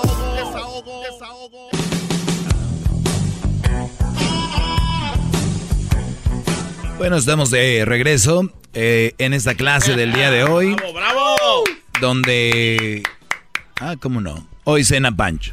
Entonces, eh, decía yo que... Me habló una señora ahorita. Y pues la señora está un poco molesta porque obviamente el garbanzo y el diablito riéndose y gritando las hacen enojar, ¿no? Yo no. Ah, Oiga, maestro, no, tampoco, no, como que usted no, si usted es de que empieza. No nos reímos de la nada, también nos pasa. Y... A ver, ¿cómo les voy a decir? Es que quiero hacerlo simple porque yo ya les he dicho, yo soy ignorante en muchas cosas. Pero hay cosas en las que yo, cosas que yo sé y que la- mucha gente ignora. Por ejemplo, escuchen esta parte. Usted se dice llamar el maestro porque se cree muy inteligente. Y déjeme decirle que la palabra mandilón no existe. Fue inventado por personas que no les conviene que ayudan esos hombres a sus mujeres. O sea, la palabra fue inve- inventada, la palabra no existe, fue, inven- fue inventada. Entonces, si no existía y fue inventada, entonces ya existe. Pero todas son, son inventadas, ¿no? Todas las palabras. Claro, pero se oye, dice llamar el maestro porque se cree muy inteligente. Y déjeme decirle que la palabra mandilón no existe. Fue inventado. o sea, Entonces ya existe. Si fue inventado, ya existe. Acabo de entender algo, maestro. Entonces, permite, todavía no, te- todavía no termino, garbanzo. Por ejemplo, la palabra chido no estaba en el diccionario. No, no, no quería decir que esa palabra no existiera. Ya era una palabra, ¿verdad? Claro. Y entonces, cuando la Real Academia se entera y detecta una palabra tan popular como pa- la palabra chido, ¿qué crees? ¿Qué? La colocan en el diccionario. Así de simple. O sea, el diccionario no está para decir qué está bien dicho y qué no está, o, o qué no se dice, qué se dice. Es cómo se escribe, probablemente. Hasta el mismo diccionario te pueden decir, chido se puede escribir con BV o, o B de, de burro, ¿no? Por, por decir una... O sea, una- HI, ¿no? Como Shido. Sí, entonces Claro. ellos te dicen ahí, pero es una palabra que significa algo divertido, algo que está bien, por decir. La palabra mandilón se incluyó en el diccionario debido, es verdad, la señora tiene razón, no existía. Pero la palabra se le aplicó como tal, como mandilón, porque viene de la palabra mandil, ¿no? Que por lo regular lo tenían las mujeres y hacen una referencia a traes, andas como mujer, ¿no? Haces los quehaceres y haces lo que te dice, es mandilón. Entonces, si tú vas al diccionario, ahora ya encuentras la palabra mandilón. Si ustedes tienen un diccionario, tal vez no lo encuentren. Tal vez hay un diccionario más eh, actualizado. Y si ustedes se van, por ejemplo, vayan a Google y pongan mandilón. Y esto es lo que sale. Y, y ya lo he dicho muchas veces, ¿no? Mandilón. Acá está en inglés. Ahorita les voy a decir lo que dice en inglés, ¿eh? Mandilón. Dice hombre, dice nombre masculino. Hombre de poco espíritu, cobarde, pusil- pusilánime. Hombre de poco espíritu, cobarde. Es lo que es un- Mandilón. un mandilón. La O sea, definición. Sí, claro. Entonces, ellos no están diciendo, a nadie le están diciendo cobarde, a nadie le están diciendo nada, ni que son unos de poco espíritu. Ellos nada más están diciendo que la palabra mandilón significa eso. Ahora, si tú eres mandilón, pues ¿qué crees? Tienes una definición en el diccionario. Mandilón es aquel que es de poco espíritu. ¿Por qué poco espíritu? Porque la mujer le dice haz esto y no tiene el espíritu o no tiene la valentía de decir, no, yo no creo que esté bien eso. Es, ok, o sea, bajo espíritu. Calmado, hasta se me los imagino caminando. Bueno, solo que los mande la mujer, ¡ey, muévete! Vámonos a volar. Cobardes. O sea, tienen la cobardía. Pon- Ponle que no eres cobarde tú, Brody, en que si viene un ratero, o ponle que no eres cobarde si... Pero hablan que eres cobarde ante tu, ante tu vieja. Es un cobarde. Y vean, justo abajito sale la palabra, dice, palabra similar. Tú sabes que cuando es una palabra te da otras palabras similares. Claro. Y es cobarde. Y oprimes en cobarde y dice que siente miedo ante situaciones difíciles o muestra falta de valor para emprender acciones peligrosas o que conllevan cierto riesgo. ¿Ok? Y me voy, y en inglés también está la palabra eh, mandilón. Y dice mandilón, diccionario urbano. A man who does exactly what wife, girlfriend ask um, without question. O sea, un hombre que hace lo que la novia o la esposa le dice sin preguntar nada. O sea, haz esto, ok. No es ¿por qué? O sea, hasta en inglés ya está la palabra mandilón. Danny would like to hang out with friends at the bar and parties, but his wife, girlfriend, say, says he's not allowed to hang out with her supervisor. Danny is a mandilón. A ver, hasta, yo- hasta aquí te ¿y por, qué, por qué pones mi nombre ahí, Dan? No, eso Hasta en el diccionario estás, Ah, que mi la- compadrito. Ah, Más que la- put. Ahí te va. Y así, mandilón. A male that is this is masculated. un hombre que es... Desma- desmasculinizado. Sí, o sea, Desmasculinizado. es como un hombre capado. Por decir, o sea, un hombre des- desombrado. Es- mire, es, ustedes vean una, una Coca-Cola Light, una Coca-Cola Regular. regular. roja. Sí. Bueno, los mandilones son la misma Coca-Cola, pero ya light. O sea, ya. ¿Entendieron? Sí, bravo, maestro. Ok. Nada más. Bravo, bravo. No sé todo, no creo que sé todo, no creo que yo no soy ignorante en muchas cosas, pero en esto no tenemos que, no hay mucha ciencia. Claro. ¿Ok? Recuerden, si alguien te dice, esa palabra no está en el, pero si usa mucho esa palabra, ah, bueno, pues deberían de ponerla en el diccionario. Como la de Cantinflas, ¿se acuerdan cuando la agregaron? Sí, o sea, cantinflar, ahora ya está en el diccionario. Sí. Ay, esa palabra. Pero recuerden, las palabras, ninguna palabra existía. Ninguna. Pero para saber la... Eventualmente se fueron existiendo y después dijeron, pues vamos a darles definición. Por ejemplo, yo siento que la palabra maestro va a tener su foto en el futuro. Puede ser. Gran líder también. Pero que sea en lo que yo hablo, no en todo. Porque lo van a decir, ese güey que sabe de esto. Porque sí sé, pero yo tampoco yo soy tan como que no tengo humildad o algo así. ¡Bravo! A ver, pero, pero escuchemos más. Escuchemos más de esta señora, por favor. Usted se dice llamar el maestro porque se cree muy inteligente. Y déjeme decirle que la palabra mandilón no existe. Fue inventado por personas que no les conviene que ayudan esos hombres a sus mujeres, así como las mujeres los ayudamos a ellos a trabajar. ¿Para qué? Para progresar, para salir adelante juntos. Eso es, es estar cegado. Todos sabemos que no es así. Que hay mujeres que sí le ayudan a sus brodis, sí. Pero que la señora venga a decir que ahora ya todas las mujeres y, y la palabra mandel lo usaron para que no sé qué. Escuchen más. Y ahorita voy con llamadas. No, no, no, porque le digo, usted se cree inteligente, pero no lo es. Y lo, todos los que están ahí se lo hacen creer con el bravo, pero no lo es.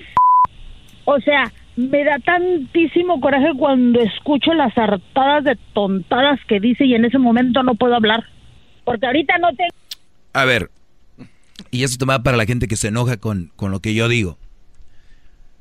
Yo he visto programas de tele, he visto comediantes, he escuchado gente, y a veces me da coraje lo que dicen. Soy ser humano, pero una, si me da coraje no les voy a reclamar o lo que sea. Número dos, si veo que es tan tonto como muchos dicen, oye, eres un, eh, eres un chiste, Doggy, me río de ti. Eso es lo bueno, ríanse, no se enojen, porque ustedes son más inteligentes que yo, yo soy el tonto. Y alguien que es inteligente no llama enojado. ¿Entienden? ¡Bravo, bravo! Escuchemos más. tengo todo porque ahorita no tengo todo para decirle eso y eso y eso y cuando dijo eso y eso y eso y cuando dijo el otro yo Bueno, la señora dice que tiene mucho para decirme y ahora que entró su llamada se le, se le olvidó. Y es que impongo, impongo. El día que ustedes, brodis, tengan autoridad en su casa, van a imponer de una manera positiva, ¿no? No tampoco quiero que les tengan miedo, quiero que les tengan respeto. y le voy a colgar como la otra señora. Usted no me va a colgar, le voy a colgar. También eso. A ver, yo soy el que cuelgo. Pero si ustedes quieren hacer lo mismo que yo, colgar, también denle, ¿no? Yo no tengo ningún problema. O sea, creen como que ya con eso les va a llegar el cheque 200 dólares más. No, no es así. Carlos, buenas tardes, Brody. Adelante. Sí, buenas tardes, Doggy. Buenas este, mire, eh, el punto que está tocando, mire, le voy a hacer una pregunta. ¿Usted estuvo casado? Así es, Brody. Ok, estuvo casado. ¿Cuánto duró usted en su matrimonio? ¿Cuánto tiempo? Oiga, no, eso no lo diga, maestro. Y Además no viene ni al caso. O sea, ¿qué tiene que ver eso? Nah. No, le estoy haciendo una pregunta. No, lo que, lo que pasa que ya les dije, yo no voy a hablar de mi vida personal. Ah, ok, ok. Bueno, ok, ok, ok, está bien. Bueno, entonces, todo lo que usted dice respecto a las mujeres, hay ciertas verdades y hay ciertas mentiras. Usted no es, usted no sirve para nada, porque usted, usted es una persona casada, entonces ya es un mal partido, como usted ha dicho. Las mujeres casadas con hijos no sirven, usted es un cero a la izquierda, es lo mismito. Ahora yo lo que pienso, Claro, la yo estoy de gente no acuerdo. se debe y- enojar. y- y- Sabemos que es yo- un show esto. Y, yo lo digo. show, que hay gente- yo, yo siempre les no, digo, eso, yo siempre les diciendo. digo que yo soy un mal dice, partido. claro. Entonces, Claro, claro, entonces, sí. exacto. Es lo mismo. eh, La gente debe de entender esto. La- la- las mujeres y los hombres, todo lo que usted dice, en cierta forma, eh, eh, no todo, hay cosas verídicas, hay cosas que no estamos de acuerdo. Lo ah, que no estés de acuerdo es una cosa, que sea mentira no, no Sí, es, por no es verdad. Todos dicen puras Por verdades usted aquí. maestro. Eh, entonces, y la gente debe saber que este es un show. Si no hay polémica, no tuviera rating. Desgraciadamente, todo lo amarillista, lo que se ataca es lo que vende. ¿Y Por qué, eso y- es amarillista aquí? porque digo, "Ay, hijo de ¿Qué es lo amarillista aquí? de- ¿Qué es lo amarillista aquí? No, no, pues así, como lo tú pones a las, a las damas. No, o sea, y eso la, la gente así lo tomas tú. Sí, cómo no. No, no, no, no, No. es, es que es como los shows. ¿Por, por qué mucha gente, esos por qué en yo, vivo, ma- por qué la mayoría de la mismo, gente está de acuerdo conmigo? Qué bárbaro, maestro. No, no le aplaudo, bravo, mayoría, está bravo. mayoría, puesto que puesto que ven las llamadas que tiene exigente. A mí a mí la verdad ni me va ni me viene. Sí te viene, llamaste, gente. te tomaste O sea, el tiempo para llamar y te viene y te Claro. duele, y te duele, y te duele. Sí, no. Tienes No, que a mí no aceptar, sí, mí no cómo no. duele, a mí no me duele. Er- Eres la no llamada duele número 3000 que recibo nada. como la tuya diciendo que, ay, no pasa nada, me da risa contigo, esto es un show. No, no.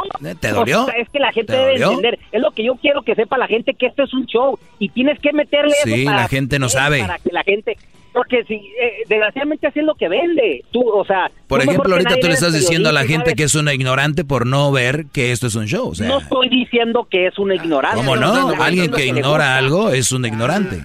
No, yo no Sí, estoy sí, bro. A ver, Antes de que le eh, lo- es es de lo que les decía yo. Es de lo- los, las llamadas más chistosas son las de, pues yo la verdad no te oigo. Pues yo la verdad no sé qué. Y del tema que estoy tocando nadie habla, sacan otras cosas. Pero bueno, vamos con Lidia. Lidia, buenas tardes, adelante. Buenas tardes. Quería hacerle el comentario ah, de la palabra mandilón. Adelante. A la señora que habló, la señora que habló para explicarle que la palabra no existe, ella tiene la razón. Usted como locutor... Cuando yo digo que la palabra, cuando yo digo la palabra mandilón, ¿de verdad Bueno, no existe? Bueno, bueno, bu- bueno, mire, tiene que ir a la Real Academia Española a hacer una consulta y va a ver que no existe la palabra mandilón. Es una palabra, eh, como dijo la señora, que alguien inventó. Hay muchas palabras. Otra, o, sea, señor, ya se, la exhibi- lengua- ya se exhibió la, otra, a usted le toca también, que si yo también me quiero exhibir. Qué bárbaro. Vaya a la Real Academia Española y haga una consulta acerca de la palabra mandilón. No existe, ya lo acabo de hacer hace como tres minutos. Am, hay muchas palabras en el español que se usan como lenguaje caló, que se usan en, regiones, re- palabras inventadas, tal como la, la palabra way, no existe en el, ¿Cómo no? en el A ver, lenguaje, no, no, existe no, la palabra way. Permítame, La palabra a ver, way señora. no existe, la palabra way no existe. Se- señora, a ver, lo, lo voy a aclarar otra vez. todo, adiós. Lo voy a aclarar ¿Me va a colgar? vez. No, no. no. Sí. Ah. Ay, ay, aló. Ay, aló. Ya me voy. Lo vuelvo a aclarar, muchachos. Va de nuevo. Cuando una palabra empieza a ser muy sonada y empieza a ser una palabra que se usa mucho, llega al diccionario de la Real Academia.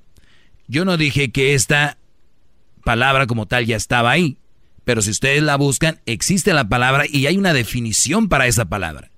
Ahora, como tú pusiste por ejemplo, cantinflear es una palabra que llegó ahí. Y hay otras palabras que eventualmente van a estar en el diccionario. Y cada año, ustedes fíjense en el, en el diccionario, ustedes fíjense en esto. Es más, es un, un asunto que tenemos que, que ver bien. No sé si es cada año, cada cierto tiempo, agregan palabras ahí. ¿Por qué? Claro, de- este, porque son las que se están usando. De hecho, las abreviaciones Claro. para textear, eh, gran líder, Ese es- las están empezando a implementar en varios diccionarios, incluyendo el diccionario urbano de Estados Unidos, él o él y todo ese tipo de cosas. E- Exactamente. Entonces, por ejemplo, eh, textear o eh, en, WTF, ya está también ahí. todas esas palabras que ahora vienen con toda la tecnología, las, las están ag- agregando, ¿no? Sí. Por, por ejemplo, la palabra mandilón tiene un significado y una definición que todos ya sabemos qué es. Pero fíjate en el hoyo que hemos caído. Qué. El desviar la atención del tema de qué significa mandilón. ¿Y quién es, no? ¿Y quién es el mandilón? Y les voy a decir algo. Nunca la van a poner en, la, en, en el diccionario de la Real Academia. Puede ser que no, puede ser que sí. Pero hay una realidad que tiene una definición que tú y yo sabemos, aunque te hagas güey y ustedes, señoras, se hagan mensas. Y esa palabra significa quiénes son ustedes. Y eso nadie se los va a quitar. ¡Bravo! ¡Bravo! Y a ti no te conviene tampoco, garbanzo. No, pero yo ya sé, yo ya no me ando preocupando. Ahí viene el chocolatazo. Oigan ese chocolatazo que viene ahorita, a ver si no me dicen que, que este es un güey. Y tampoco está de la palabra en el diccionario. Antes conectas. Llama ya al 1 874 2656 Que su segmento es un desahogo. Desahogo, desahogo, desahogo,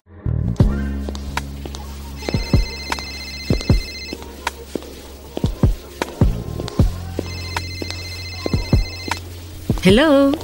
Sí, Silvia Olmedo. Sí, dime. Oye, ya estás aquí, ya vamos al aire. Sí, ya estoy en el pasillo, justo fuera del estudio. ¿Me abres? Con mucho gusto. Me refiero a la puerta. Sí, claro. Soy Silvia Olmedo, psicóloga, sexóloga, escritora y quiero que te abras a mí. Muy bien, estamos aquí en el show de la chocolata. Ya llegó Silvia Olmedo y el día de hoy vamos a hablar de algo muy interesante como es la personalidad de nuestros niños y niñas, ¿no? Hay muchos niños que lo traen naturalmente o hay otros que no tienen personalidad. ¿Al caso podrá haber algo como para crear una personalidad fuerte? Se puede ver en los deportes. Vemos a niños y a niñas que son líderes. Otros niños que son los que eh, reciben órdenes. Otros los que les vale. Entonces, ¿cómo podemos crear que un hijo que no tiene personalidad, que no se ve que tenga esa personalidad, se le puede crear personalidad? Silvio Almedo, buenas tardes. ¡Bravo, Silvia! ¡Silvia! ¡Wow! Muchas gracias. ¡Wow! Qué ovación, qué maravilloso. Todos mirándome, me siento hasta sexy. Oye, eh, antes de nada, todos aquellos que no tengan hijos, quédense porque van a entender por qué son así también como adultos, ¿ok? Y están a tiempo también de cambiar, ¿ok?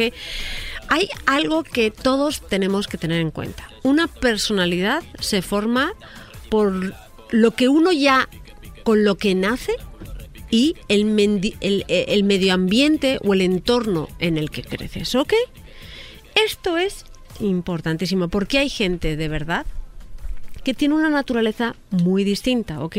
Tú puedes tener cinco hijos y educarlos casi de la misma manera y que lo que funciona para un niño, para otro no funcione, ¿ok? Pero hay algo que sí tenemos que tener en cuenta la gran mayoría de nosotros para entender por qué somos así o cómo queremos educar a nuestros hijos. Lo primero, entender la naturaleza de una persona. Por ejemplo, si tú tienes una persona que es muy, muy, muy sensible, lo, le puedes decir lo mismo a ese niño y a su hermano que a uno de ellos lo vas a hacer llorar completamente y lo puedes traumatizar y el otro ni se lo tomó personal, ¿ok? Ni en cuenta. Ahí está. Entonces, ¿eso qué quiere decir? Que lo primero que tenemos que entender es a ver a nuestros hijos como personas completamente distintas. Punto Muy uno. bien. Punto número uno, Son distintas. personalidades. La personalidad. Quién es más sensible, Hay- quién claro. es más fuerte, más rudo, bla, bla, bla. Vital. O sea, en una familia de tres hermanos y luego también el orden de los hijos puede cambiar. Normalmente, por ejemplo, cuando tienes los hijos mayores, los educan los padres sin darse cuenta a ser más responsables. Por ejemplo, eh, veamos Kobe Bryant. Su hija más grande, nada que ver con él. La segunda se identificaba con él, la traía a todos lados. Bueno, al punto de que estuvo cuando él falleció con él y falleció también. O sea, entonces el- la orden en que nacen también tiene que ver en la Tiene personalidad. que ver. Normalmente los hijos pequeños son los más irresponsables. Y son los más irresponsables porque los padres ponen menos atención porque ya se sienten más a gusto con ellos, ¿ok? Y entonces como que les vale un poquito más, como que no hay tanta presión sobre ellos como hay sobre el primer hijo. Hijo, ¿ok? Sobre todo más que las hijas todavía, ¿no? Entonces, el del medio normalmente puede pasar dos cosas. O que sean los más traumatizados, porque en el fondo son a los que pelan menos, o al revés. Hola, mi nombre es Daniel. Yo también soy, tú también eres hijo sándwich. Pero con ganas. Ahí A ver, ¿es tu hermana mayor y tu No, hermano? no, mi hermana es la más chiquita, yo soy del medio, después mi hermano Carlos, que es el grande. O sea, tú eres el del medio. el- el- Yo soy del medio. Carlos y, Ro- y Rosacela. Salvó. Entonces, fíjense, puede Rosa Isela. ¿Quién se llama Rosa Isela? Maldita sea. Pero, pero sabes una cosa, ser el del medio a veces puede ser, por ejemplo, en para mucha gente es traumatizante porque nadie les peló. Pero, por ejemplo, para mí ser el del medio fue lo mejor que me podía haber pasado. Ah, bueno. Porque como no me pelaban y yo era una persona que necesitaba libertad, siempre hice lo que me dio la gana. ¿no? Sí, pero eso ya estaba basado en tu personalidad. Eso es lo que te quiero decir. Exacto. Entonces, o sea, no podía. tú, tu padre en ese entorno, pero otro niño hubiera sido lo peor. Hasta Traumatizado. Me suicido porque no me pelan a mí. Justo. O, por ejemplo, lo claro, pasa, pasa. O sea, entonces lo primero que tenemos que entender es hay una naturaleza en los seres humanos con la que ya nacemos. Entonces, ¿qué es vital? Miren, lo que nos está pasando ahora mismo es que a los hijos les estamos maleducando. Les estamos maleducando. ¿Por qué? Por varias razones. La primera es porque no les estamos entrenando a la frustración. Mm, Eso es lo que está pasando. Eso es peligrosísimo. Eso no de... nos estamos entrenando a la frustración. Sí. ¿Eso qué quiere decir? Eh, tenemos que entender que una cosa es lo que hacemos. Los padres tenemos que ser el vínculo entre eh, el amor y la protección y el entrenarlos de una manera gradual a lo que se van a exponer. Si a un niño no lo entrenas a la frustración, a primero a entender que la vida es injusta, por ejemplo, lo típico es que a, a los niños hay que explicarles absolutamente todos. No, es falso. Es una idea errónea. Hay niños, a un niño de tres años no le puedes decir de dos, eh, por favor, hijo mío, no metas los dedos en el enchufe, porque la corriente eléctrica te puede electrocutar. A que no se lo explicamos, ¿no? Porque hay cosas que todavía su capacidad de entendimiento no es lo suficiente para entender los, las consecuencias, Consecuencias. de sus actos. Bueno, pues hay cosas que no tenemos que explicar a nuestros hijos. Ojo, en la gran mayoría de las veces, el 80% de las veces hay que razonar a nuestros hijos. Pero a veces, y esto es, y muchos psicólogos pueden estar en contra, pero ya está demostrado que esto es lo real, porque es lo que ayuda es, ¿por qué no hagas eso? Porque lo mando yo, porque lo dice mamá. Confía en mí porque algún día entenderás por qué. ¿Y por qué les digo que es muy importante? Estamos educando a unos hijos a esta idea de que todo tiene que tener una explicación y que la vida es justa. Y entonces crecen en este mundo entre algodones en el que hacen su carrera, estudian duro, hacen todo lo que les dice el libro. Y de repente llegan a los 25 años y se encuentran con un jefe una persona mediocre que le han entregado ese puesto de trabajo. Y van a hacer todas las cosas perfectas como se lo dijeron en casa y como se lo dice- dijeron en la escuela. Y de repente este hombre le va a decir lo vas a hacer porque lo mando yo y entonces porque no lo van a hacer porque piensan que está mal o porque tienen que obedecer unas razones que no son justas se van a frustrar y mucha gente, sobre todo en los Estados Unidos, a los 25 años, cuando entran en el mercado laboral, entran en una profunda depresión. ¿Por qué? Porque se dan cuenta que el mundo que les habían pintado no es como ellos pensaban. Entonces, aquí hay que, entrenar, hay que entrenar a los hijos a lidiar con situaciones de injusticia, incluso a veces creársela. De vez en Oh, ¿viste la cara, ay, ay, ay. ¿Vieron la cara de Silvio Olmedo? Sí la vi, sí la vi. Inclusive hay que criárselas. creárselas y ven mis- mi colmillo como brilla. ¡Ching! El ojo se le vio como que... ¿Cuál es un ejemplo? Más mala que A ver, maléfica. entonces créansela. Les Vamos a un crearles uno de estos niños que viven en algodones y, en, Sin ser y, duermen en estas al- al- este, almohadas de pluma de ganso. A ver, ¿dónde? sin, ¿Qué vamos sin a hacer? ser cruel, ¿ok? Hacerlo A una ver. vez, muy de vez en cuando, no constantemente. Una vez, de 10 veces que sea una, relación, una situación justa, vamos a darle una injusta. Por Bien. ejemplo, eh, su hermano eh, de repente le ha quitado el, el lapicero o el, el boli o algo o la pelota y entonces el otro niño la recupera porque es suya y tú como mamá se la vas a volver a dar al hermano solo una vez. Y entonces el niño dice, pero ¿qué es esto? ¿Pero qué es esto? Y entonces el niño va a reaccionar de una manera, va a llorar, va a dar pataletas, lo va a pasar fatal. Y entonces, porque le ha roto su mundo. Tú me has dicho, mamá, que si yo hago las cosas bien, al final el mundo es, es bueno. Y entonces Wow. lo que hay que hacer al final es cuando ver cómo reacciona el niño y decirle, bueno, ¿ves? Esto es injusto, yo lo sé, pero a veces hay cosas que van a ser injusto en la vida y no es la injusticia en sí, es cómo reaccionas hacia esa injusticia. Ah, ok. ¿Ok? Porque lo que yo quiero es que te hagas una persona fuerte. ¿Ok? Otro ejemplo. ¡Ay, mi niña es la más bonita del mundo! ¿Verdad que es la niña más bonita del mundo? ¡Ay, qué guapa! Es una princesa. Sí, estás guapa, pero ella a lo mejor no estás tan bonita porque tienes un mal día. No, no le digas que está fea, no estás tan bonita. Y que la niña aprenda a decir, ¿por qué no estoy tan bonita? Bueno, porque, porque no te has hecho bien la coleta. Perfecto. Y que la niña aprenda a decir, ah, no está tan bonita, pero yo me amo a mí misma. ¿No? O sea, bien, enfrentarles digan, de "Ay, una manera, quiero". claro, de una manera cariñosa, ¿ok? No cruel, a las situaciones de injusticia. Es mejor que una pequeña situación de injusticia o de frustración, tú seas la primera persona que les enseñes a lidiar con esa situación, Me gusta, ¿ok? me gusta este tema. Por ejemplo, yo lo hago mucho con mi hijo. A veces mi hijo lo hace todo perfecto y digo, hazlo otra vez más. ¿Por qué? Porque yo lo mando. Pero mamá, hazlo. Y cuando lo ha hecho, digo, ¿no te ha gustado hacerlo? Dice, no, es injusto. Y me dice, él me dice, ¿es completamente injusto? Y digo, sí, es injusto. Pero a que te he enseñado a lidiar con una situación injusta de una manera buena. Y me dice, sí. Eso no nos están enseñando en el colegio. Bueno, y, ahora muchos jóvenes, eh, especialmente los millennials, están yendo a trabajos y inmediatamente quieren, quieren, quieren y les dicen que no y se salen. Luis, se buenas salen. tardes, Hay, ¿cómo hay estás? un gran problema de, de empleo que de estos millennials. Claro, porque ellos están eh, entrenados al, a lo que se llama immediate reward. Silver ¿Les gusta Que les inglés? den- Silver Eh, spooning. Silver spooning. ¿Cómo Yeah, se like dice? silver Claro. spooning. Y sobre todo a conseguir el, el- el trofeo de una manera inmediata, algo bueno de una manera inmediata. El- todos son premios inmediatos. Entonces, lo que tenemos que aprender, el camino del éxito no es conseguir las cosas rápidos, es un camino de resistencia. Oye, nosotros en México para recibir un regalo era el Día de Reyes, el 6 de enero. Claro que sí. Pero era 6 de enero. Era 6 y ya no había regalo hasta el otro 6 de enero.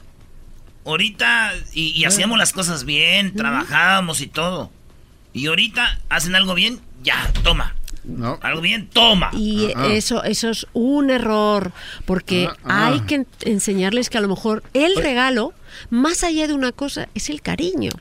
Eh, pregunta, ¿no se le puede crear a la criatura, si no se maneja bien, como lo explica Silvia, una especie como de odio hacia el papá o un disgusto? Porque sé que, A ver, que es, la agarre... es una Sí. línea muy re. Sí, no, hay que explicárselo Buena después. pregunta. Siempre hay que explicárselo después porque lo has hecho. Hay que explicárselo después. No se lo puedes hacer a los tres años. Lo tienes que hacer a los seis, siete. Has visto, es una situación de injusticia. Hay situaciones de injusticia y se te van a dar. Mamá te quería enseñar. Y hay, y hay que entender también, a veces, eh, porque así es la vida. De repente la vida te pega fuerte sin tú no haber hecho nada malo. Y te regala cosas Mm. sin tú no merecértelas tanto. También. Yo no me merecía estar un día en un sitio donde me vio un productor y me llevó a la tele. Eso fue un regalo de vida. ¿Nomás te llevó a la tele o también te llevó a... Al WhatsApp. Yeah. No, me llevó solo a la tele y después fue un camino muy tortuoso y difícil y lo agradezco que me lo pusieran tan difícil para es, a llegar a entender mucho de televisión, ¿no? Porque la choco a la radio ya sabemos cómo llegó. Entonces, eh, Sí, conoció a Weinstein también. sí, ¿Por qué te ríes, Silvia Almedo? Sí lo conocí. sí, sí, Sí, pero, ya que me vio dijo, no, no, No, no, con no, esta no. no. me meto porque lo pongo, lo pongo Ahí. Le ibas a romper las Es que- piernas. No, con podías esa espalda. Yo sé que la chocolata no daría el tesorito por nadie. Cama- claro que no. Por eso, por eso me reí. Por Es eso me Captain reí. Hook, es de Perdón. Yo tenía propuestas para Titanic y otras cosas. Entonces, importante. bueno, sigamos porque esto es importante. Papás, hay que hacer razonar en el. De 10 veces, 9 veces hay que hacer razonar a tu hijo, hay que darle razones, hay que explicarlo, ¿ok? Pero una se puede dar una situación de injusticia y luego es explicarles, hay que explicarles a los niños que a veces sean situaciones de injusticias y hay que aprender a lidiar también con esas situaciones. Ok, otra cosa, y estoy hablando de lo primero, en entender la naturaleza de un hijo, ¿ok? Porque a un hijo, a dos hijos que son de la misma madre, a uno si le golpeas más fuerte le haces duro y a otro lo puedes partir. Ah. Y hay que entenderlo muy bien. No puedes aplicar el mismo criterio en todos los hijos. Cada hijo es único, ¿ok? Pero sí puedes aplicar estas reglas de las que estoy hablando. Por ejemplo, el exceso de protección. Estamos sobreprotegiendo a nuestros hijos. O sea, para los que le van cambiando y no saben de qué estamos hablando, estamos hablando de cómo crear una personalidad. Eh, cuando hablamos de personalidad, hablamos de una personalidad fuerte, una personalidad de líder tal vez, una personalidad eh, importante, ¿no? Ahora, también hay que ver que de repente hay niños que están hechos de otra madera y no van a ser siempre líder, sino que van a ser un buen, tal vez acompañante de líder, o tal vez una persona, o todos los niños tienen que ser líderes. Es que líder, hay que ser líder de tu propia vida. Y yo no me gusta ser el líder. Ah, A mí no me gusta. A mí no me gusta ser la persona que tiene el poder. Me gusta tener el suficiente poder para dedicarme a lo que es mi pasión, que es mi trabajo. Pero siempre me gusta que otra persona, pues a lo mejor lidere y que, li- y que se dedique a hablar de política con las empresas, porque a mí me gusta mi pasión, que es crear eh, psicología. Y yo soy la líder de mi vida y de cómo he decidido vivir mi vida. ¿Ok? Y eso es lo importante. Todos los niños tienes que aprender a ser líderes y tener control de su propia vida. De lo que les gusta hacer, de lo que Ahí les está. gusta. Pero no les podemos, no podemos, digamos, proyectar nuestras frustraciones de lo que no hemos sido nosotros en ellos. Que esto es importante. ¿Ok? Esos papás que, por ejemplo, muchos niños, esos grandes deportistas que, que sí llegan al, al puesto más alto, pero ¿al coste de qué? De perder una infancia, de ser unos niños que no A se ver, sienten ahorita, queridos. ahorita regresamos con eso aquí en el hecho de la chocolata.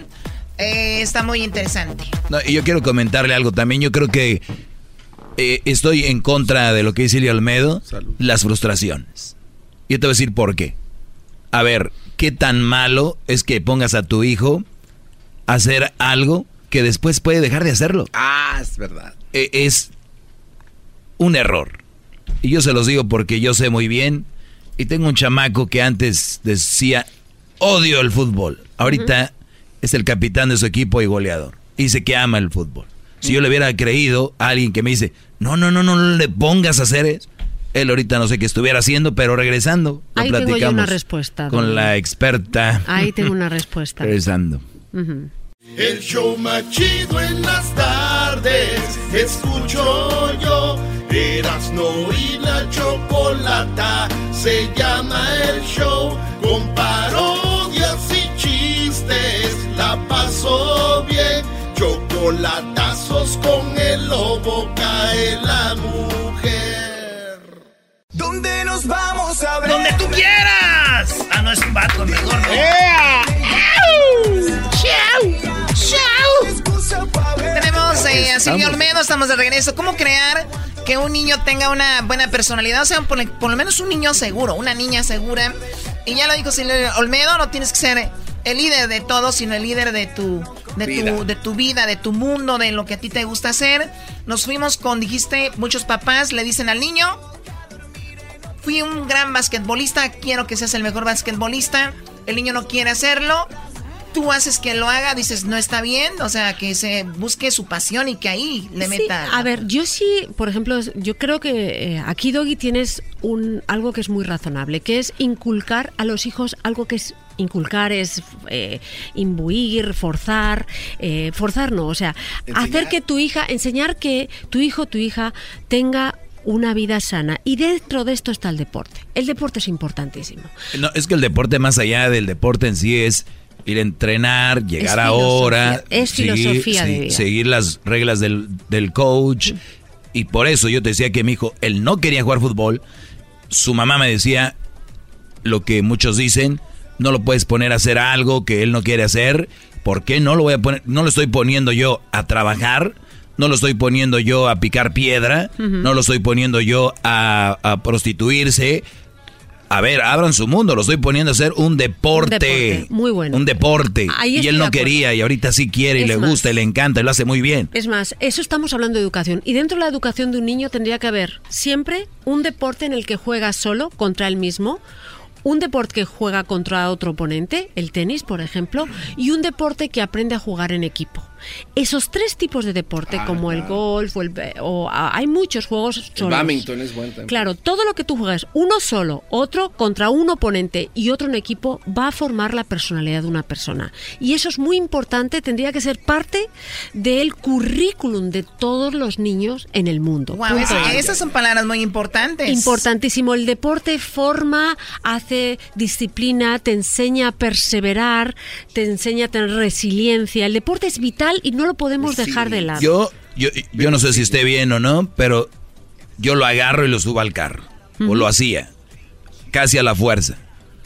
Pero la sociedad lo ve. ¿Cómo es posible? Y ahorita, yo prefiero que el día de mañana Silvio Olmedo me diga, gracias por... A que tú nunca me llevaste. Estoy de acuerdo. Lo único que no puedes hacer es hacerle pensar a él que tiene que ser el campeón y dedicarse su vida al fútbol. Es distinto. Ah, no, si lo va a hacer, lo tiene que hacer bien. No que va a ser campeón y profesional, pero si lo va a hacer, lo tiene que hacer bien. Eso, lo mejor, eso es importante. No tienes que ser el mejor, tienes que hacerlo lo mejor que tú puedas. Todo en la vida necesita entrega. Otra cosa que tendría está mal que le diga yo que quiero que sea el mejor. Yo creo que depende. Yo creo que siempre que sea el mejor es que todo lo que sea relacionarse con otras personas es no centrarte en ti mismo y en tu mejora interior. Cuando las personas que en el fondo trabajan en ellos mismos, al final no hay ningún distractor. Si ves a los grandes, eh, aunque sean competitivos, pero trabajan en ellos mismos, ¿ok? Entonces, en el caso del deporte te enseña disciplina, te enseña a concentrarte, te, te previene la depresión en muchos casos porque Oh, también. el deporte constante hace que los químicos de tu cerebro funcionen. Entonces, el deporte es importante. La música es muy importante también. La conexión musical. Recordemos que la gente que aprende música, eh, sus, sus, sus neuronas en el cerebro aprenden a asociarse de otra manera. Entonces, esto es parte de una educación y es importantísimo. O Es sea igual- que ese es un punto importante, empujarlos, importante. hacer algún deporte, estar en alguna disciplina.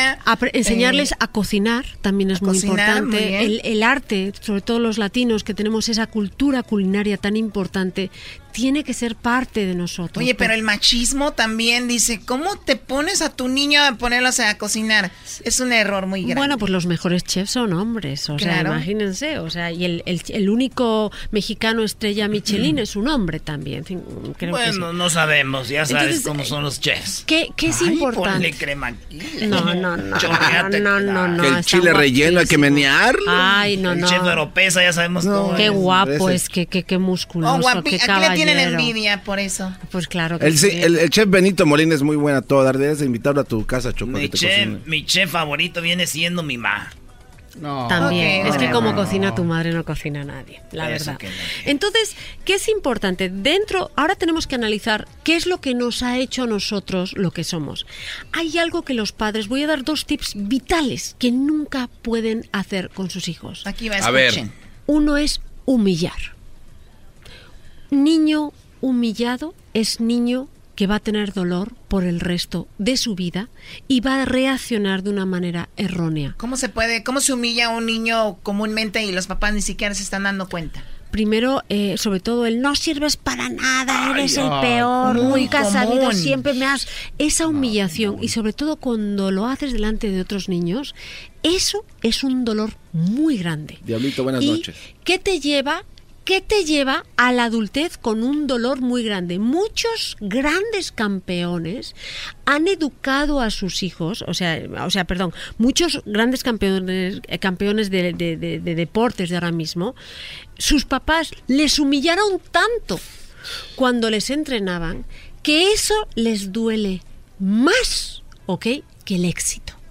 Y tienen mucho resentimiento en contra de sus padres. Ahora, eh, también hablamos de personalidad de Silvio Olmedo, pero también de repente digo yo, mi papá era un eh, drogadicto. Yo por eso caí en las drogas. O está el otro que dice, mi papá era un drogadicto, eso yo no lo voy a hacer. Y está el niño que dice, mi papá me dijo que yo no servía para nada, y aquí estoy, no sirvo para nada. Y está el que dice, mi papá me dijo que no servía para nada, y mira, le voy a demostrar que es todo lo contrario. Ahí tiene que ver mucho la personalidad Claro. que tengas. Por eso es importante que más allá de la personalidad, entender cómo es tu hijo para reforzarle aquellas partes en que es más vulnerable, no rompérselas más. Entonces, sí es importante que entendamos que, por ejemplo, de un papá que es drogadicto, la probabilidad de que un hijo salga drogadicto y otro completamente que lo odie es grande.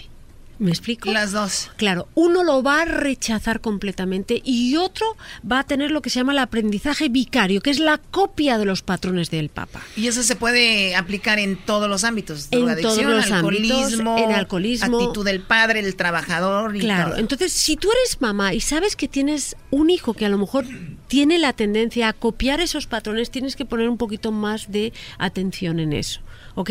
Yo ya me di cuenta y, por ejemplo, que los patrones míos de educación no los puedo aplicar a mi hijo. Yo era el espíritu de la contradicción. Mi padre me decía, no vas a hacer esto, yo lo hago. Y yo me di cuenta que toda... claro, y yo me di cuenta que cuando mi padre murió, lo que me faltaba es alguien que me llevara a la contraria. Porque que era mi No, hombre, esta mujer tóxica, Choco, ya aléjala de aquí. Claro, me di cuenta, me di cuenta que yo muchas de las cosas que uno hace es porque mi padre estuviera orgulloso de mí, porque no iba a creer que podía hacerlo. Y me di cuenta lo inteligente que era mi padre, porque mi padre siempre lo hizo, porque me conocía mejor que nadie. Ah. Y si mi padre me decía, sí lo vas a conseguir, ya no me motiva. Pero si mi padre dice, tú vas a conseguir eso, ni loca. Y él sabía que yo iba a hacer lo contrario completamente, ¿no? Y gracias, pero claro, me di cuenta eh, cuando fui adulta y se lo agradezco infinitamente. Pero a lo mejor mi hermano no era así. Y Claro. basta que le dijeras eso para que lo machacaras. Porque no Entonces- asimilaba. Más- ¿no? Claro, entonces no hay que gener- generalizar con los hijos y no pienses, no pienses que lo que a ti te ha venido bien, a tu hijo le va a venir bien. O sea, porque eso puede ser también machacarlo. Pero sí puedes pensar que hay cosas que son universales para todo. Por ejemplo, lo que hacemos los padres, que esto es importantísimo. Ok, ¿qué pasa cuando un padre comete el error? Cuando haces daño a un hijo, cuando te equivocas. Esto lo tenemos que aprender a hacer todos los padres, ¿ok? De repente llega tu hijo y tu hijo te viene a dar un beso, empieza a hablar contigo mientras estás en el teléfono y le, y le dices, es que siempre estás interrumpiendo, eres increíble, no paras de hablar. Imagínate, eso que todos hacemos, hay que aprender a resolver esos momentos. A de ver, una ahorita regresamos. ¿Cómo se, cómo se resuelve esto? Regresando, porque es verdad, ¿eh? Para Pasa no crear mucho. un trauma a los esto, hijos. eh, imagínate que estás en una, en una, en una llamada muy importante y llega tu niño y puede ser que lo tome mal, bien, no sabemos. Regresando ahorita con Silvia Olmedo, ¿cómo ustedes pueden resolver ese asunto? Regresando, síganla en sus redes sociales, arroba Silvia Olmedo, arroba Silvia Olmedo en Instagram y también en Twitter, ahí pondremos eso en nuestras redes. Ya regresamos. bravo! Es el show más chido para escuchar todita las tardes. Para escuchar era y la chocolata. Para escuchar me hacen carcajear. Es el show más chido.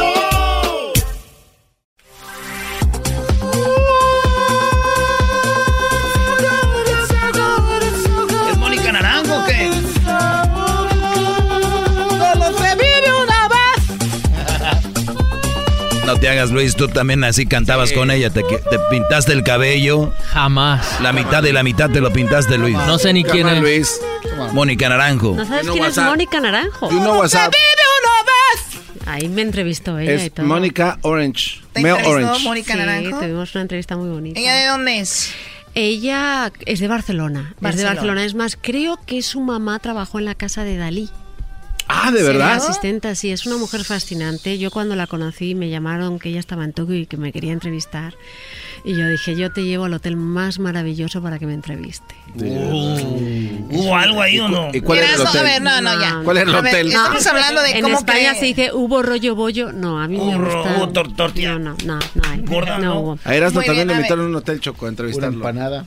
¿Quién? Este, un cuate, el hotel se llamaba Rapidín. Pues qué mala Garbanzo, amante, ya ¿no? calla. Sí, Muy bien, a ver, vamos con lo que nos quedamos. ¿Cómo, eh, pues, recuperarnos de esa mala actitud que tuvimos con nuestro niño cuando estábamos en el teléfono, en el celular, hablando con alguien? Llegó tu hijo y te dijo, mami, papi, y tú le dijiste, hazte para allá, no me molestes. Siempre arruinas todo, nomás estás molestando y bla, bla, bla. El niño se queda con. ¿Qué, qué hacemos? Esto es una lección de vida para no dejar traumas a tus hijos. Ok, lo primero tienes que decir qué, cuál fue tu error. Y en el caso, por ejemplo, de mi hijo es mi amor. estaba hablando con otra persona. Dale toda la situación para que te entienda. Está hablando con una persona que no me quiere pagar y yo, claro, tengo ahora este miedo y, y la verdad es que tú me ibas a hacer una cosa bien bonita, me interrumpiste y te hablé mal y me equivoqué. Y entonces lo segundo, primero, decir exactamente el error que has cometido.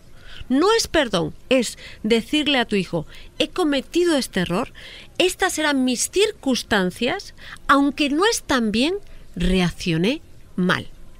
Lo que tú hagas a tu hijo, él va a aprender a hacerlo. Entonces es muy importante que le enseñes esta fórmula que funciona para el resto de tu vida. Ya le has dicho, he cometido este error, estas fueron las circunstancias, soy humana, mamá es humana, a veces se pone nerviosa, ¿ok?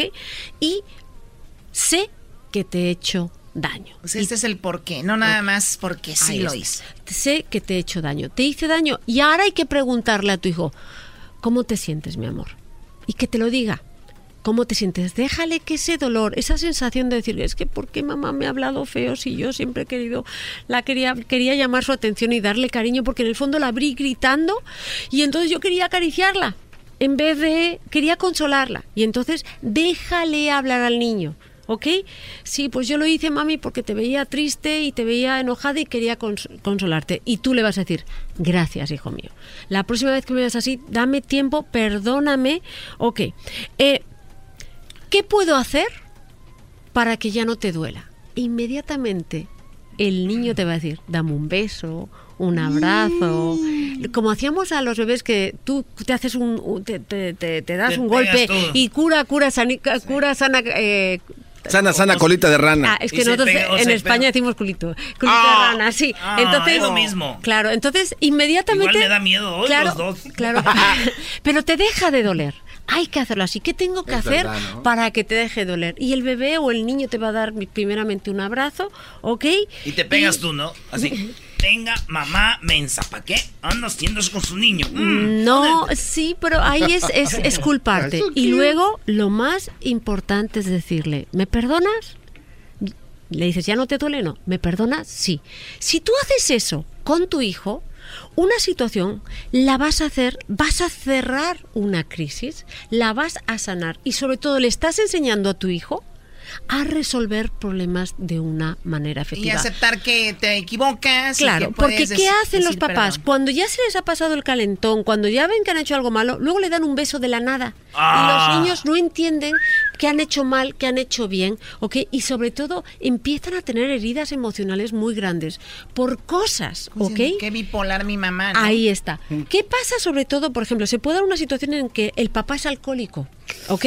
Hola. Y la mamá es la sana, ¿ok? Y entonces muchas veces se dan esas situaciones. La mamá le tiene que explicar a veces a su hijo, oye, papá no está bien. No, hay que darle un poquito, hay que contextualizar las cosas para que él vaya entendiendo que la conducta de su papá no está bien, ¿ok? ¿Por qué? Porque si no van a empezar a disociar que hacer las cosas bien a veces pueden tener malas consecuencias, ¿ok? Entonces, una, no humillar. Dos, aprender como adultos a pedir perdón a nuestros hijos, ¿ok? Sobre pequeñas cosas, a tomar la autoría, la, el empoderamiento de nuestros propios errores como adultos, ¿ok? Importantísimo. Eso es para que vayan aprendiendo Eso y vayan formando importante. esa personalidad que es muy, muy, pues, y la puedes aplicar en todo, ¿no? En Una todo. relación sentimental, una relación de trabajo, una relación de familia, y es, es, o sea, se aplica en todos los casos. Otro punto que es importante, más allá de los hijos, es cumplir nuestra palabra. Ah. Mi padre siempre decía, es que si todo el mundo que dice que hace hiciera, todos seríamos ricos, ¿no? Entonces, empezar a tratar la palabra como algo sagrado. Donde dices, haces. Y si no, no digas. Si no recoges tu cuarto, no vas a ir a las movies con tus primos. Ahí está. No recogió el cuarto, no va. Ahí está, no vas. Pero si haces algo, sí hay. ¿Ok? Que también es importante no prometer en vano. ¿Ok? La palabra es el instrumento que mejor manejan los seres humanos. Wow. En el momento en que tú no confías en la palabra de alguien, tú ya no sabes a qué atenerte. Y a tu hijo, para tu hijo y Que para vaya tu sabiendo hija, que no es justa la vida, como hace rato dijiste. Ahí está, pero también- Órale, te di que iba a decir, pero no vas a ir al cine. Qué bien me recogiste el cuarto. Bien. Qué bonito habla, maestro. Déjeme ver, Pero sabes, sabes, Bravo. sabes Doggy lo que lo que me ha pasado a mí que al final tú sabes qué gente cumple con su palabra y qué gente no cumple con su palabra. Mi experiencia, la gente que me conoce sabe que soy de verdadazos, de decir la verdad, pero de cumplir mi palabra. Y es muy bonito cuando la gente confía en ti porque quiere confiar, Tenemos- porque te conoce. Es, ese es lo, lo, lo importante. Tenemos un minuto, Silvio Almedo. ¿Qué lo, hacemos? Lo último, no se puede comparar. ¿Ok? Uy. Ok, tú no puedes comparar a tus hijos, pero tus hijos no te pueden comparar con otros padres. Como el papá de fulanito le compró el último teléfono. El papá, la mamá, no se dejen comparar. Ni tú comparas a tu hijo, ni dejas, bajo ningún concepto, que tu hijo te compare con otros padres. Dile claramente, me estás chantajeando, hijo mío. Yo no ¿Hijo te mío o comparo. hijo de la- Hijo de su- hijo de tu... Joder, tu... Bueno. No, porque entonces te están metiendo con su madre. Ah, bueno. No puedes decir eso. No, Sí, no, la no, verdad, no, no. sí. Importantísimo, nada de comparaciones. Y recuerden que cada hijo es único y hay algunos niños que tienen un límite más pequeño que otros. No crean que el castigo funciona con todos. Yo diría que con ninguno. Con ninguno. No, Ah. mejor las palabras, las consecuencias de los actos y, y que cada ser, sobre todo que cada persona es única. Bueno, aquí acabamos y recuerden Dios, que la Dios. tierra es nuestra madre y quien ch la tierra ch a su madre. Oye, Choco, no puedes permitir ese tipo de lenguaje en este segmento. El show más chido en las tardes, escucho yo. Erasno y la chocolata, se llama el show. Con parodias y chistes, la paso bien. Chocolatazos con el lobo cae